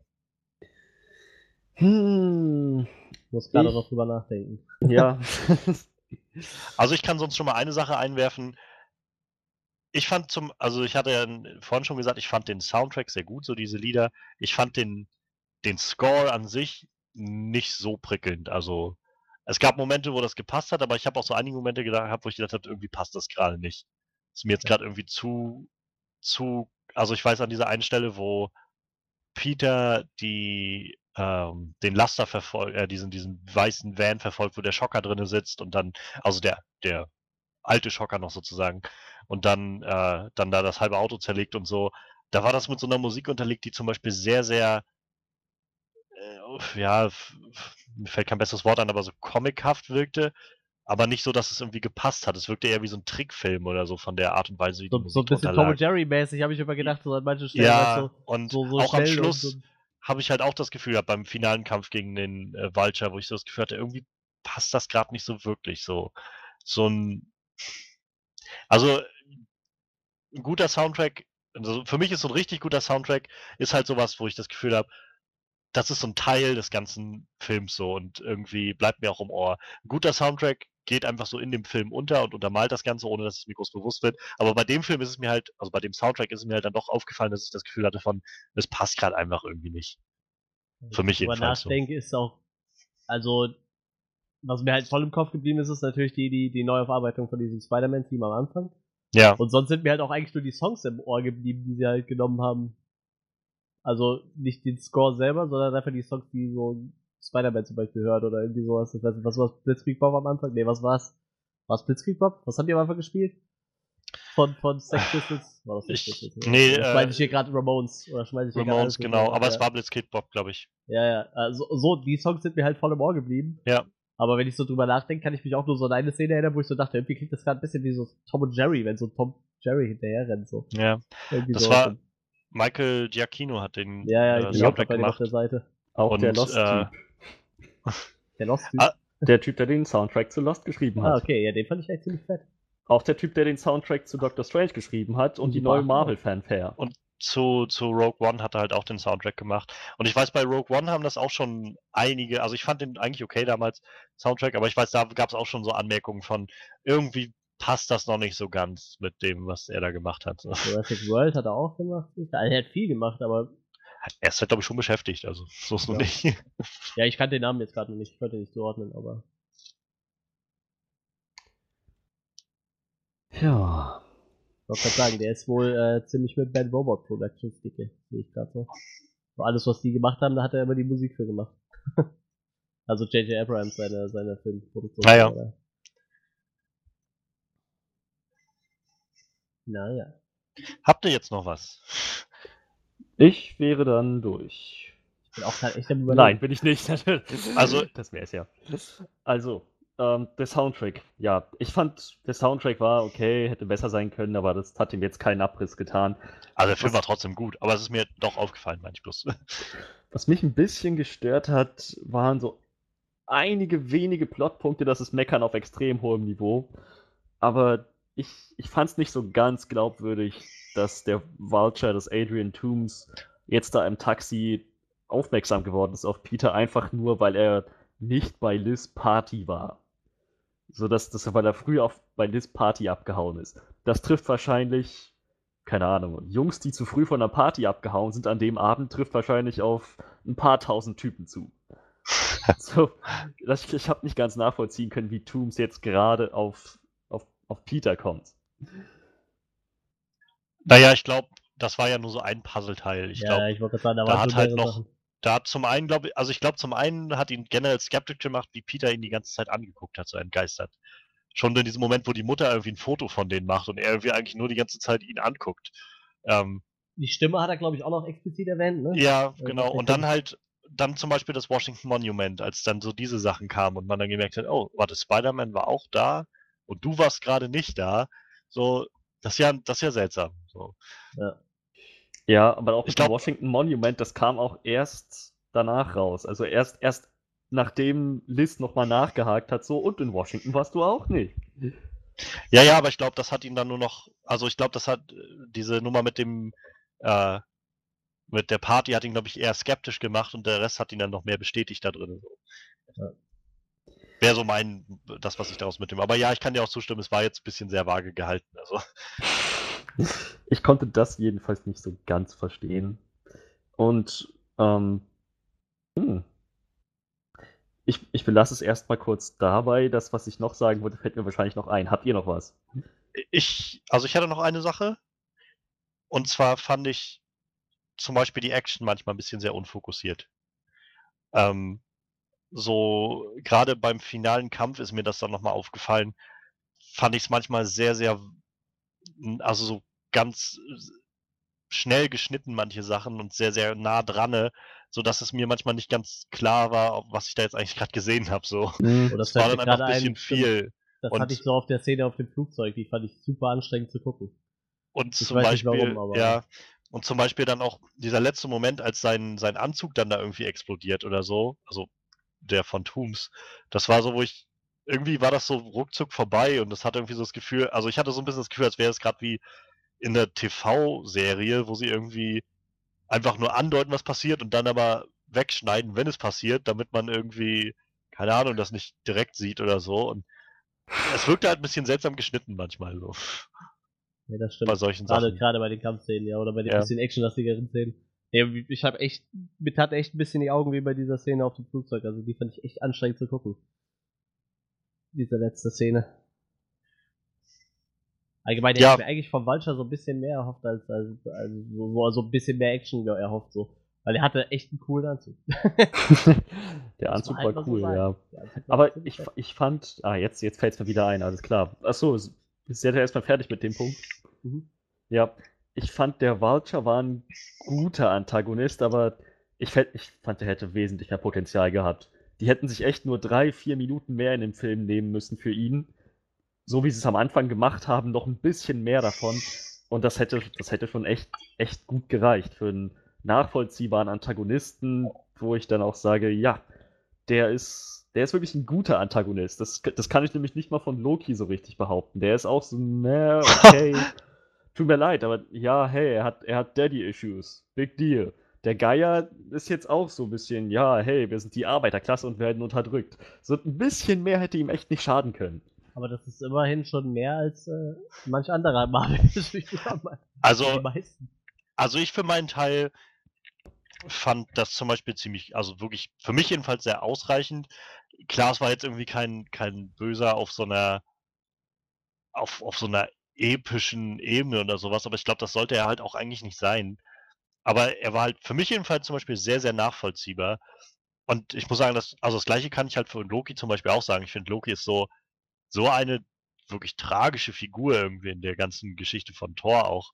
Ja, und irgendwie mit der interessanteste Charakter in dem ganzen ersten Torfilm. Und deshalb auch irgendwie, für, für mich jedenfalls funktioniert er super in den Avengers-Filmen. Ähm, aber ich finde, ich fand Adrian Toomes jetzt halt auch echt ziemlich, ziemlich gut. Also, Ja, ich war auch sehr zufrieden damit. Ich, äh, ich, ich wollte ja auch nicht sagen, er ist ein schlechter Bösewicht, er ist immer noch einer der besten im Marvel-Universum. Aber naja, nur weil du meintest, weil du meintest, er ist halt noch kein guter Bösewicht für dich. Das, das hätte noch so drei, vier Minuten gebraucht. Ich fand ihn halt schon gut. Er war halt jetzt nicht für mich, war jetzt nicht das Nonplusultra oder so, aber ich fand ihn wirklich gut. So. habe ich gesagt, er war kein guter Bösewicht? Na, du hast gesagt, ähm, er war jetzt halt, also er hätte halt noch drei, vier Minuten mehr gebraucht in dem Film, nur drei, vier Minuten mehr, dann wäre es halt auch ein guter Bösewicht geworden. Also so ein wirklich guter Das, das, Bösewicht. das so. muss ich nochmal kurz korrigieren. Er hätte noch drei, vier Minuten mehr in dem Film gebraucht, um ein großartiger Bösewicht zu werden. Er war so ein guter Bösewicht, aber er hätte, er hätte so viel mehr Potenzial gehabt, das fand ich ein bisschen verschenkt. Naja, aber er ist ja dadurch, dass er ja nicht tot ist oder ähnliches, ne? Wer weiß, was Fand ich zum. Beispiel auch sehr schön, dass sie ihn nicht getötet haben. So, Ja, naja, sie brauchen ihn ja noch mal für Sinister Six. Zum Beispiel, ja. Obwohl er jetzt ja am Schluss scheinbar schon Peter jedenfalls dankbar dafür ist, dass er ihn gerettet hat. Er da hat kann ihn man nicht dann drüber- verraten, richtig. Ja, da kann man aber auch drüber spekulieren, ne? Ob er nur selber Rache plant oder. Ich gehe mal davon aus, dass er ihn früher oder später verraten wird, aber für den Anfang nicht. Ja, denke ich auch. Wie gesagt, also vielleicht hat er auch seine eigenen Pläne, weiß man nicht, ne? Vielleicht denkt er auch an seine Tochter, wer weiß das schon. Ja. Eine Sache, die mir noch gerade einfällt, ist auch nur so auf ganz, ganz, ganz, ganz hohem Niveau ähm, meckern irgendwie. Ich fand manchmal in der so ein, zwei Szenen, so gerade im Mittelteil, ein klein bisschen zu lang. Nicht viel, aber nur so ein ganz kleines bisschen, wo ich so das Gefühl hatte von, ja gut, irgendwo müssen ja zwei Stunden 15 Minuten in dem Film herkommen, so an Laufzeit. So, ich, äh, wo ich gedacht habe, okay, das Ganze wird wahrscheinlich jetzt noch, wird wahrscheinlich dauern, so der Film, wenn das jetzt so weitergeht. War jetzt nicht, nicht viel und ich hatte auch nicht das Gefühl, dass der Film sich irgendwie viel, viel zu zäh ist oder so. Ich hatte nur so ein, zwei Szenen, wo ich gedacht habe, vielleicht hätte man es ein kleines bisschen kürzen können. Dann wäre es vielleicht noch ein bisschen flutschiger gewesen. Oh, das Problem hatte ich gar nicht so. Ich habe irgendwann mal auf die Uhr geguckt zwischendurch und dachte so, meine Fresse. Der Film ist echt schon äh, lang dran. Das, das Also- echt schnell. Ist auch wirklich nur so ganz, ganz, ganz, Ja, ganz klar. wenig. Insgesamt hatte der wirklich ein gutes Pacing, fand ich. Wirklich auch einen guten, guten Misch so zwischen den Szenen, die so die Wechsel waren von plottreibend über charaktertreibend über Bösewicht so. Fand ich eigentlich sehr gut ausgewogen. Es war nur in der Mitte ab und an so, gerade als sie dann in Washington waren, wo ich so äh, gesagt habe, so ein, zwei Szenen vielleicht ein kleines bisschen besser zusammen, dann wäre es auch noch, noch ein Ticken besser geworden. So. Aber so insgesamt trotzdem super.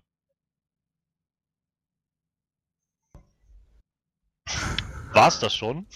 Eine Sache noch. Eine noch. Ich konnte nicht ganz verstehen, wie Peter Parker nach der Scheiße, die er gebaut hat, bei Tony Stark wieder seine Ehre sozusagen hergestellt hat, indem er letzten Endes einen Überfall verhindert hat. Raubüberfall. Viel mehr war das nämlich nicht. Das war echt nur ein Typ, der wertvolle Sachen stehlen wollte. Es wäre niemand dabei gestorben. Es, es, es wäre höchstens ein Materialschaden entstanden. Ja, Naja, Tony, aber- Tony Stark Spielzeug. Ja, aber ich meine, das ist halt auch ziemlich gefährlicher Scheiß, den er da klauen wollte. Ja, richtig. Aber letzten Endes war das nur eine andere Art von Raubüberfall. Das war jetzt nicht so, dass Peter, weiß Gott, die ganzen hunderten Mensch, hunderte Menschen, die er in Lebensgefahr gebracht hat, dass er, sich, dass er das wieder aufwiegen könnte. Fand ich nämlich gar nicht. Naja, ich weiß nicht, also ich habe halt schon gedacht, wenn er jetzt anfängt mit dem ganzen Zeug, mit Arc-Reaktoren und was er da alles oben hat, anfängt Waffen zu bauen, ich glaube, das schon nochmal, also das wäre schon noch ein ziemliches Wald- und, und äh, Gefahrenpotenzial gewesen. Du hast natürlich recht, es ist noch was anderes, als irgendwie direkt hunderte Leute in Gefahr zu bringen. Aber ich, ich denke mal, für Tony zäh- zählte dann noch viel mehr so dieser, dieser, ja, symbolische Wert hinter dieser Aktion, die er da gemacht hat. Also, dass er halt nicht aufgegeben hat im Angesicht vom Unrecht und sich auch nicht von seinem schlechten Anzug irgendwie davon hat zurückhalten lassen, sondern eben, naja, registriert hat, dass mit großer Kraft große Verantwortung kommt, ohne dass es auch nur irgendwie mal ausgesprochen wurde in dem ganzen Film. Fand, also war so das, warum ich so gedacht habe, das irgendwie macht schon, schon Sinn. Was ich nur viel interessanter fand, war, dass Tony dann irgendwie am Schluss meinte, von wegen, ja, naja, in gewisser Weise war das jetzt, dass ich dir den Anzug weggenommen habe, ja auch so eine Art, äh, so eine Art äh, erzieherische Begleitung oder irgendwie, wie er das gesagt hat, so, von wegen, es war ja so ein, so ein erzieherischer Kniff, dass du halt dich deinen neuen Verantwortung stellst und sowas irgendwie. Ich gedacht habe, Alter, es ist ein Haus auf ihn raufgefallen, das hätte knapp, ganz knapp vorbei sein können. Du hast vorhin noch gesagt, dass du nicht den Tod eines Kindes verschulden willst. Ja, ja, ja. Und trotzdem, es reicht mir irgendwie nicht. Es ist, ja, er hat eine Lehre daraus gezogen und so weiter und so fort. Ist auch alles richtig, alles gut und schön, aber ich, ich finde, sie hätten es echt dabei belassen können zu sagen, er hat diesen Überfall verhindert, Adrian Toomes gefangen und am Leben gelassen. Und dafür gibt ihm Tony zumindest seinen Anzug wieder, aber vollwertiges Mitglied der Avengers und, und diesen ganzen Scheiße. Der hätte, ich hätte das eher erwartet oder eher verstehen können, wenn er gesagt hätte: So, pass auf, du kriegst jetzt deinen Anzug wieder mit dem Stützräderprotokoll und mit dem Baby-Protokoll. Wehe, du machst das aus. So, so in die Richtung. Tja, sie müssen halt Infinity War vorbereiten. Das stimmt schon. Ja, bloß dann kann ich nicht verstehen, warum sie nicht ganz gleich den ganzen Weg gegangen sind und gesagt haben, gut, als nächstes steht Infinity War an, Spider-Man hat seine, seine Ehre bei Tony Stark wiederhergestellt. Was soll's? Avengers-Mitglied. Naja, wa wahrscheinlich, weil das eine Rolle spielen wird in Infinity War, dass er eben kein Avenger ist. Und das mochte ich zum Beispiel auch ganz gerne, dass es so ein bisschen etabliert wurde, dass er so ein bisschen dieser Street-Level-Held ist. So das, was wir eigentlich, sag ich mal, von, von den Marvel-Netflix-Serien so kennen. Dieses, naja, so diese Helden für den, für den kleinen Mann, so. Der Typ, der halt nun mal beim Fahrraddiebstahl hilft oder der Typ, der sich um, halt um seine Nachbarschaft kümmert und nicht darum sich kümmert, dass, keine Ahnung, die großen Städte nicht auf irgendwelche äh, ja, Landschaften zurückfallen oder sowas. Ähm, inso, also insofern fand ich das irgendwie ganz nett, dass sie es so auch etabliert haben, dass er dann gesagt hat, nee, ich, irgendwer muss doch dieser, muss doch den Leuten helfen, muss verhindern, dass Fahrräder geklaut werden und so. Und fand ich ganz nett, so als, als Dreh dann zum Schluss, dass er gesagt hat, nö, ich glaube, ich möchte kein Avenger erstmal sein. Gibt wichtigere Sachen. Es ist alles nachvollziehbar. Ich fand es trotzdem irgendwie verschenkt. Ich finde, es hätte erstens logischer und zweitens interessanter gestaltet werden können. Ich bin jetzt auch zufrieden mit dem Ende. Ich fand, es, hätte noch ein bisschen Luft nach oben gehabt. Das hätte echt so ein, so ein echt perfekter Film werden können. Ja, also ich bin halt, also ich kann schon nachvollziehen, glaube ich, was du sagst, ähm, Freddy. Ich, keine Ahnung, mich stört es jetzt halt nicht sehr. Ich finde es halt einfach irgendwie gerade sehr interessant und sehr schön, dass sie halt schon dieses MCU-Ding auch so ein bisschen offen haben, also mit offenen Armen empf- empfangen und dem Ganzen entgegenblicken, das zusammenzubringen und eine schöne Sache draus zu machen. Und äh, ich kann auch gerade kaum warten, dass äh, Avengers Infinity War rauskommt, damit wir irgendwie Spider-Man wiedersehen in der Art und Weise und äh, so sehen, was er da so machen wird. So Darauf bin ich auch gespannt. Keine Frage. Hatten sie jetzt nicht bei diesem D23 Ja, einen. Sie haben einen äh, ersten Teaser, also so einen kleinen Footage-Reel zusammengeschnitten davon. Gab es da nicht auch eine Pressekonferenz mit, so, so, so eine Talkrunde mit allen Darstellern oder so? Ja, also nicht alle, aber es waren 25 Leute oder sowas, die da alle Ja. auf der Bühne letztendlich standen. Es ist ziemlich, Mhm. ziemlich fett, was sie da ge- und was man so hört an Material, was so gezeigt wurde. Also es gab gibt bloß Beschreibungen davon. Das ist einfach atemberaubend, was man da so hört. Also von angefangen von äh, Thor, der irgendwie in das Guardians Flugzeug reinklatscht und bei denen landet, bis hin äh, über, über Captain America mit Vollbart und äh, Black Widow mit äh, blond gefärbten Haaren, bis hin zu Thanos, der mit, mit seinem Infinity Gauntlet, wo irgendwie nur ein paar Steine drin sind äh, und nicht alle irgendwie in den Himmel greift und einen Mond, also es wird immer wieder be- betont, er zieht einen verdammten Mond auf, auf den Planeten runter und schmeißt ihn auf die Avengers drauf. Also äh, das Ganze klingt halt einfach nur episch so. Einfach nur das, was man irgendwie als, naja, nach zehn Jahren des Aufbaus irgendwie cool finden kann, glaube ich. Ich, ich, ohne Witz, mich würde echt interessieren, wie viel Budget allein für Schauspieler bei dem Film drauf geht. Ja. Das ist so krass, wenn du dir die Schauspieler das da anguckst, meine Fresse. Es sind ja wirklich, ich glaube, so ziemlich alle Guardians bestätigt, ne? Ja, ja. Jeder, jeder Avenger und jeder, äh, gefühlt noch jeder, der irgendwie mal mit den Avengers zu tun hatte, so drumrum auch noch irgendwie. Also das ist super krass. Super krass. Auf jeden Fall. Ich bin gespannt. Gut, dann würde ich sagen, lasst uns zum Ende kommen und unser Fazit ziehen. Ähm, ich fange einfach mal an. Jo. man, also vor ein paar Jahren war es noch so, als die Nachricht kam nach Amazing Spider-Man 2, jetzt der dann so mehr oder weniger gefloppt ist, äh, bei, vor allem bei Kritikern und Zuschauern. Ähm, so als die Nachricht kam, ja, Spider-Man wird dann jetzt nochmal irgendwann gerebootet, Aber dann bei Marvel hätte man sich, oder habe ich mich halt auch gefragt, so, irgendwie cool, aber brauchen wir jetzt schon noch den dritten Spider-Man? Und also Spider-Man Homecoming hat mir gezeigt, dass es eine ganz, ganz gute Idee war, das alles zu machen. Es ist so ein frischer, neuer Spider-Man, so eine ganz andere Art von Spider-Man, die es zu sehen gab in dem Film. Ähm, ich habe so viel Freude daran gehabt an dem Film. Ich kam aus dem Kino raus und ich hatte ein großes Lächeln im Gesicht, weil ich einfach gerade nur so eine richtig tolle Zeit damit hatte. Und jenseits von so wirklich nur Kleinigkeiten, von der die größte für mich halt wahrscheinlich noch wirklich der Soundtrack ist und ab und an so ein bisschen unfokussiertes äh, Action-Ding, wo ich mir vorstellen könnte, dass der äh, James Watts, der Regisseur, James Watts oder John Watts, ich weiß gar nicht genau, eins von beiden, ähm, dass der halt noch nicht so viel mit Action-Sachen zu tun hatte und vielleicht auch da noch ein bisschen Übung drin braucht. Ähm, aber davon ab hat der Film einfach alles abgeliefert, was ich mir erhofft habe. Irgendwie einen tollen Spider-Man. Ich fand Michael Keaton einfach großartig in diesem Film. Ähm, und ich bin froh, dass er noch lebt und wir ihn wahrscheinlich nochmal wiedersehen irgendwann. Dass Marvel auch irgendwas draus gelernt hat aus den ganzen letzten Jahren und nicht einfach anfängt, wieder ihre ganzen Bösen nach einem Film alle zu exen und das war's. Ähm, ja, was soll, der Humor ist irgendwie genau richtig. Dieses Coming-of-Age-Feeling ist einfach nur schön. Ich, ich kann den Film einfach nur tausend, tausendmal empfehlen. Ich fand ihn einfach wundervoll. Ähm, ich habe vorhin noch überlegt, dass ich dem Film 8,5 von 10 gebe, aber ich glaube, ich gebe dem 9 von 10. Ich fand das einfach wirklich, wirklich, wirklich gut. Hinter Logan für mich bisher der beste Comicbuchfilm dieses Jahr.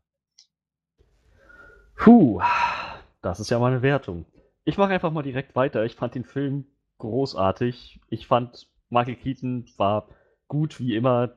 So, ich fand ihn nicht herausragend, sage ich mal, aber er war gut. Äh, Überhaupt kein Problem. Beim Geier, bei dem Charakter, den er gespielt hat, dasselbe Ding. Ich fand ihn als Bösewicht gut, hätte besser sein können. Ich habe den Plot wirklich geliebt. So, das ist, es war echt sehr viel Homecoming, sehr viel Konflikt, sehr viel Coming of Age. Echt, was der Film versprochen hat. Ziemlich coole Action, an manchen Stellen vielleicht ein bisschen unübersichtlich. Aber ja, die Charaktere waren mehrdimensional, es gab ordentlich Konflikt in dem Plot. Und ich freue mich so sehr auf mehr. Der, der Humor hat funktioniert in jeder Hinsicht. Ich denke, ich bin dann auch bei 9 von 10. Ja, dann äh, hau ich meine Wertung raus. Äh, ich war mit dem Film überhaupt nicht zufrieden. Nee, war nur Spaß. Also, der Film ist doch noch Rotz. Du Nee, hast jetzt ähm, nur Angst, dich zu melden ne, bei, den, bei den negativen Sachen. Ja, ja, genau, genau. Ich, ich dachte, die reißt mich auseinander. Nein, ähm, ja, ich, ich kann mich da nur anschließen. Also, der Film hat echt abgeliefert. Ähm, vermutlich so mit der beste Spider-Man-Film, den wir bis jetzt gekriegt haben, auch wenn ich immer noch sagen muss, ich mag die Amazing Spider-Man-Filme trotzdem, gucke die immer noch gern. Ähm, ja, Tom Holland hat super abgeliefert, als mal wirklich sehr junger Spider-Man. Ähm, wie gesagt, eine int interessante Peter Parker-Story drumrum, sage ich mal, mit, mit seinem äh, Coming-of-Age-Ding hatten wir so auch noch nicht gesehen, mehr oder weniger. Die waren ja irgendwie schon. Ich sag mal, da war kein Peter Parker, der sich so, so Gedanken machen musste um sein Leben drumrum. Ähm, ich, ich mochte den Rest vom Cast eigentlich auch sehr gerne. Also das ist jetzt keiner, wo ich sagen würde, der ist mir da negativ aufgefallen. Ich hatte, ja, anfangs gesagt, ich hatte ein bisschen Angst, dass wenn sie jetzt Vulture haben und dann noch einen Schocker einbauen und so, dass das wieder so ein. Ja, der Tinkerer war ja auch noch da. Ja, gut. geredet. ne? Ja, aber der, der, der war ja auch nur so relativ kurz dabei, ne? Ähm, ja, aber ich sag mal, die Charaktere wurden ja auch dann doch nicht vernachlässigt, aber doch relativ nach hinten gestuft, weil es ja doch tatsächlich nur um den um, um Vulture eigentlich ging so. Und dann war Schocker doch irgendwie schon so ein netter, nettes Gimmick irgendwie, was noch nebenbei mitgespielt hat. Und äh, wie gesagt, einer von den besten Bösewichten, würde ich mal sagen, die wir im MCU bis jetzt gekriegt haben. Vielleicht neben, weiß ich nicht, Loki, ich weiß nicht, wer, wenn ich jetzt so spontan drüber nachdenke, wird mir so gerade keiner einfallen, der irgendwie noch Ich fand, herausragend war. ich persönlich, also für mich wäre meine Liste hier, glaube ich, jetzt so der besten MCU-Villains. Momentan, sag ich mal so, die Top 3, Top 4 wäre wahrscheinlich Loki auf 1. Auf 2 würde ich wahrscheinlich Simo setzen. Auf 3 Tombs. Und auf 4 würde mir jetzt so spontan noch Obadiah Stane einfallen. Den fand ich eigentlich auch ganz gut. Der war okay, ja, der war gut. Ja, stimmt, Si- Simo, den hätte ich jetzt, stimmt, den hätte ich jetzt auch komplett vergessen. Der war auch nicht schlecht. Ähm, ja, auf jeden Fall, ähm, wir wissen ja alle, es gibt äh, gerade allgemein bei Comicbuchverfilmungen immer echt Probleme mit Bösewichten, aber äh, Mike Keaton hat halt echt abgeliefert. Ich war halt erst noch ein bisschen äh, skeptisch, wenn ich lese, wir kriegen jetzt den Geier, so ein Typ in so einem Federkostüm. äh, haben es aber sehr nett ins MCU reingebaut. Auch, ich sag mal so, rückwirkend, weil ich meine, die Story ist ja schon ein paar Jahre zurück, so, wo, der, wo jetzt die Spider-Man Homecoming Story seinen Anfang nimmt. Ich meine, das spielt, spielt ja acht Jahre vor Spider-Man Homecoming, Ja. der Anfang, und äh, ja, ich fand das gut. Wie gesagt, dieses äh, Arbeiterklasse, der einfach nur einen guten Job machen will und dann einfach quasi abgeschafft wird und einfach sein mehr oder weniger viele Leute viel Geld verlieren über diese Tour und ihren Job verlieren. Ähm, fand, fand ich echt nett. Wie gesagt, ja, Soundtrack okay, habe ich mir so im Vorfeld, äh, so während des Films gucken, gar keine Gedanken drüber gemacht. Erst wie du es gesagt hast, ist mir aufgefallen, dass er echt nicht hängen geblieben ist. Bis halt auf dieses Spider-Man-Theme, aber ich glaube, das liegt halt auch eher dran, weil man es kennt. Und wie gesagt, die Songs, die halt verwendet wurden, die sind halt im Kopf geblieben, aber ich meine, größtenteils kannte man die halt auch vorher, ne? Deshalb bleiben Ja. die halt irgendwo hängen. Und äh, ja, das mit den Action-Szenen, das stimmt schon. Also ich hatte auch echt, bei manchen Szenen taten mir echt die Augen weh, so vom, vom Schnitt her. Ich weiß nicht, ob es jetzt wirklich nur ein Schnittproblem war oder ob es ein Regisseurproblem ein bisschen war. Wahrscheinlich spielt da alles ein bisschen zusammen, aber das macht den Film jetzt nicht zu einem schlechten Film und äh, ich schließe mich dann euren 9 von 10 auf jeden Fall an. Ach ja, das war doch schön. Was wir jetzt auch gar nicht also erwähnt haben, was vielleicht nochmal kurz erwähnt werden sollte, Miles Morales ist scheinbar ja dann auch bestätigt im MCU erst einmal. Also der von Donald Glover gespielte, äh, der da in der einen Szene Waffen kaufen will, den Spidey dann ja so ein bisschen rausholt und den er nachher nach Informationen Ah, befragt, sagt okay, er dann zu okay. ihm, sagt er dann zu ihm von wegen, ja Mann, ich will solche Waffen auch nicht hier in der Gegend haben. Äh, mein Neffe wohnt hier. Und das, er hat auch seinen Namen gesagt, ich habe ihn jetzt vergessen. Und äh, das ist der Onkel tatsächlich von Miles Morales. Deshalb sagt er auch, sein, Okay. sein Neffe wohnt hier. Und äh, insofern ist wahrscheinlich nicht ausgeschlossen, dass wir in ein paar Jahren, denke ich mal, irgendwann dann auch mal den, den anderen äh, Latino Spider-Man sozusagen bekommen. Vielleicht ja auch beide gleichzeitig sogar, wer weiß. Ja, das funktioniert, glaube ich, aktuell im, MC, äh, im, im Marvel Comic Universum auch ganz gut, ne? Ich glaube, nach dem Ende vom Ultimate Universum haben die den relativ gut integriert, ne? Ja, ich glaube Als, ja. als mit, mit Spider-Man. Oder ich weiß nicht, ob er noch Spider-Man heißt oder ob er sich einen anderen Namen mittlerweile gegeben hat, aber auf jeden Fall, die kooperieren ja, glaube ich, relativ gut miteinander, die zwei. Ja. Dann würde ich sagen, ähm, lasst uns am besten einfach mal wissen, was ihr eigentlich von Spider-Man Homecoming haltet und ob euch der Film ebenso gut gefallen hat wie uns. Ähm, wenn euch das hier gefallen hat, wie wir das hier machen, was wir hier machen, äh, über Filme reden, ähm, dann könnt ihr euch sicher sein, dass wir das sehr häufig machen, nämlich so ziemlich jede Woche. Und äh, das findet ihr immer auf Soundcloud beim Onscreen Podcast oder auf unserer Website onscreenreview.de. Da findet ihr die ganzen Podcasts nämlich auch, die wir alle schon gemacht haben und auch alle, die noch so kommen werden. Und wenn ihr bei äh, Onscreen Review auf Facebook guckt, da findet ihr nicht nur die Podcasts, sondern auch immer noch so ein paar News, die da reingereicht werden, dass man das alles so ein bisschen fit haltet. Äh, und bei iTunes gibt es uns auch. Da könnt ihr uns auch finden. Ja, wenn ich jetzt nichts vergessen habe, würde ich sagen, hören wir uns nächste Woche wieder. Da dann zu Valerian and the City of a Thousand Planets. Ich bin gespannt, was das wird. Das ist immer noch für mich so ein Wackelkandidat diesen Sommer. Das könnte irgendwie alles sein. ähm, aber da werden wir nächste Woche drüber reden. Insofern ähm, hören wir uns dann, denke ich, nächste Woche. Und macht's gut und bis dann.